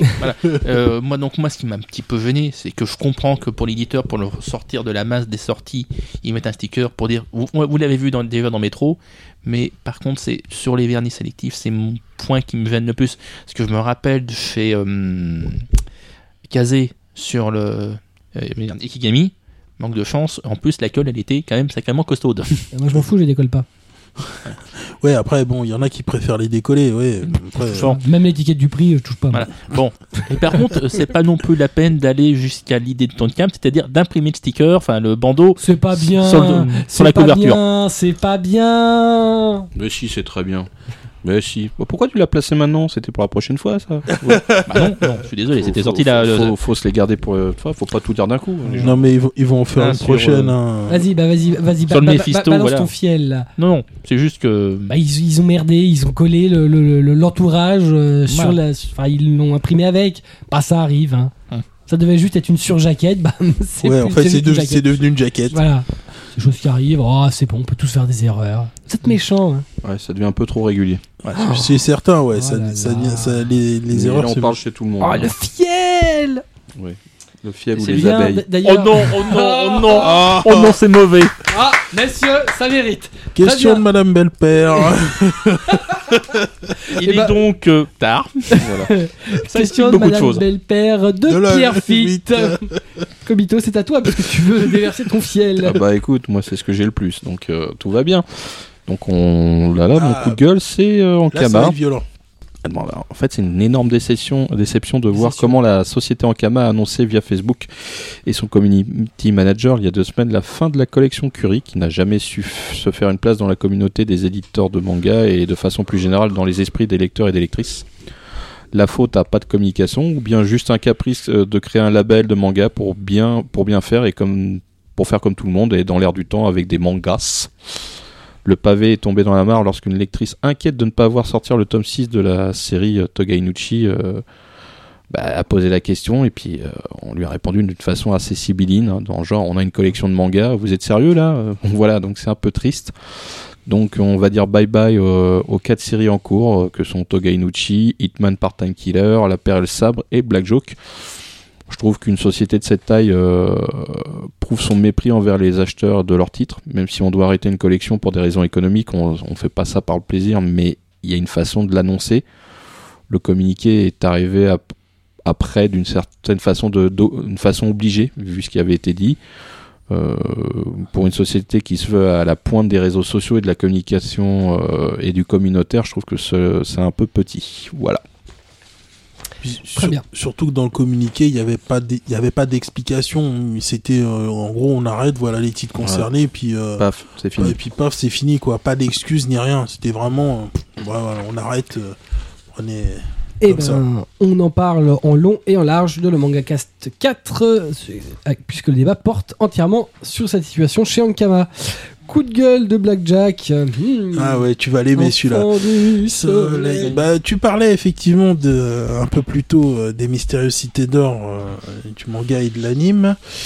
Eh bien, Eh bien, après plusieurs années d'attente, Ils ont osé. ils ont osé la saison 2 et fuyez Non, ne regardez 2 pas, c'est une horreur, c'est une catastrophe. Alors moi, enfin, en tant que grand fan, euh, je me doutais que ce serait pas génial. J'avais, quand on voyait les premières images, c'était pas super rassurant. Bon, après, on, se disait bon, attendons de voir. J'ai vu, c'est horrible. Je suis venu, j'ai vu, je suis parti. Je suis parti. Euh, ce qui me fait peur, c'est qu'il y a des séries de genre années 80 qui sont mieux animées quand même. hein. Ah oui, oui, carrément. C'est, c'est, on sent qu'il y a un manque mais cruel de moyens. Ça a été, j'ai l'impression que ça a été fait vraiment avec trois bouts de ficelle et une que. production à la française. Ah ouais, Des effets spéciaux à la française. c'est terrible. Sympa. Normalement, les, les Japonais auraient dû participer, mais suite apparemment à des problèmes euh, d'ordre varié, retirés du projet. Et du coup, c'est. De toute façon, il y a- valait mieux pour eux, parce que manifestement, vu les pressions qu'a fait TF1 sur l'unité de production, enfin sur ouais, le studio qui a produit, C'est produit, c'est, c'est les terrible. Japonais, ils auraient déjà euh, lourdé depuis longtemps. C'est en plus ça a duré, ça a duré je ne sais pas combien d'années euh, cette histoire de production. Ça, ça fait quoi? Ça fait 7-8 ans quasiment que, euh, que c'est dans le que c'est dans les tuyaux. Mm. Puis bon, euh, c'est, je dis pas que c'était attendu par beaucoup de gens, Mais un peu quand même. un petit peu. Bon, j'espère qu'il n'y a pas trop de parents qui ont connu ça, qui ont dit à leurs enfants tiens, je vais te faire découvrir parce que là, si, euh, justement, mais c'est un peu tout le but. Ça, ouais, c'était c'était c'était le but. Mais C'est que bon les parents là, soient prescripteurs pour, les, pour leurs enfants. Et Je pense que c'était ça, mais bon, à la limite, je crois qu'il est préférable d'acheter les DVD ou les Blu-ray de chez Kazé et de leur montrer vraiment quelque chose de qualité, parce que ça, c'est juste horrible. Moi, personnellement, là, j'ai j'ai vu le premier. Je me suis vraiment forcé pour aller jusqu'au bout, mais bon, je parle pas du générique. Mais bon, voilà. C'est presque ce qu'il y a de mieux, je crois. À la limite. Bah, et tous les moyens sont dans le générique. En fait, ouais. Pourtant, c'est un remix qui est qui était pas franchement utile. ouais, je mais pense, 30 ans après, on peut dire que. Oui, après, après, je, je comprends qu'on qu'on veuille faire un remix, mais à la limite, oui, le générique qui est pas génial, il- ce qu'il y a de mieux, en Mm. fait, euh, c'est horrible. C'est une catastrophe. Très bien. C'est, c'est, faut pas faire ça. Fuyez, mais ne fuyez pas le coffret euh, chez Kazé, Voilà. qui est très bien. Ni le manga d'ailleurs. Coup de gueule, le mien, ce sera encore euh, du One Piece. C'est juste parce que euh, Kazé a annoncé une nouvelle édition collector de Strong World euh, pour les 10 ans de l'animé euh, en France. Et ben, ce sera une édition co- collector limitée DVD. Voilà. Je vois pas l'intérêt. Enfin, Bah, je comprends pas bien l'intérêt. Bah, mais- C'est-à-dire que pour moi déjà quand tu fais une édition collector, il y a au moins le Blu-ray. Puisque Comme tu as un éditeur qui fait du Blu-ray, tu as au moins les deux. Voilà, c'est une édition euh, où il y aura un bonus spécifique qu'il n'y avait pas dans l'édition précédente. Bon, pourquoi pas. Sauf que l'édition précédente était intéressante pour son coffret euh, Blu-ray plus DVD. Là, c'est juste DVD. Voilà, donc deux DVD. euh, bon. Sur- surtout, euh, surtout que Kazé a pris l'habitude dans ses éditions collector de faire et Blu-ray et DVD. Voilà. C'est un peu Je pense que le collector aujourd'hui, euh, dans l'édition vidéo, c'est le C'est Blu-ray. Blu-ray. ouais. Mais bon. Voilà, C'est bon. Bref, donc ça, ça, ça sortira le 26 mai, ça vaudra 29,95 et moi sans Blu-ray, il y aura rien du tout. Pourtant, ça avait l'air assez joli. Voilà, il est temps de se quitter. Kobito est en train de mourir sur le côté. Euh, on vous remercie d'avoir écouté ce quatrième numéro de Manga Castomaki. On remercie le staff qui est en train de s'endormir d'avoir tenu jusqu'à pas d'heure. Si vous avez aimé notre émission, partagez-la sur les réseaux sociaux, les blogs, les forums et tout ce que vous fréquentez, même vos cours de récré. Pensez aussi à nous noter. Ça, c'est ta déviance, pas la nôtre.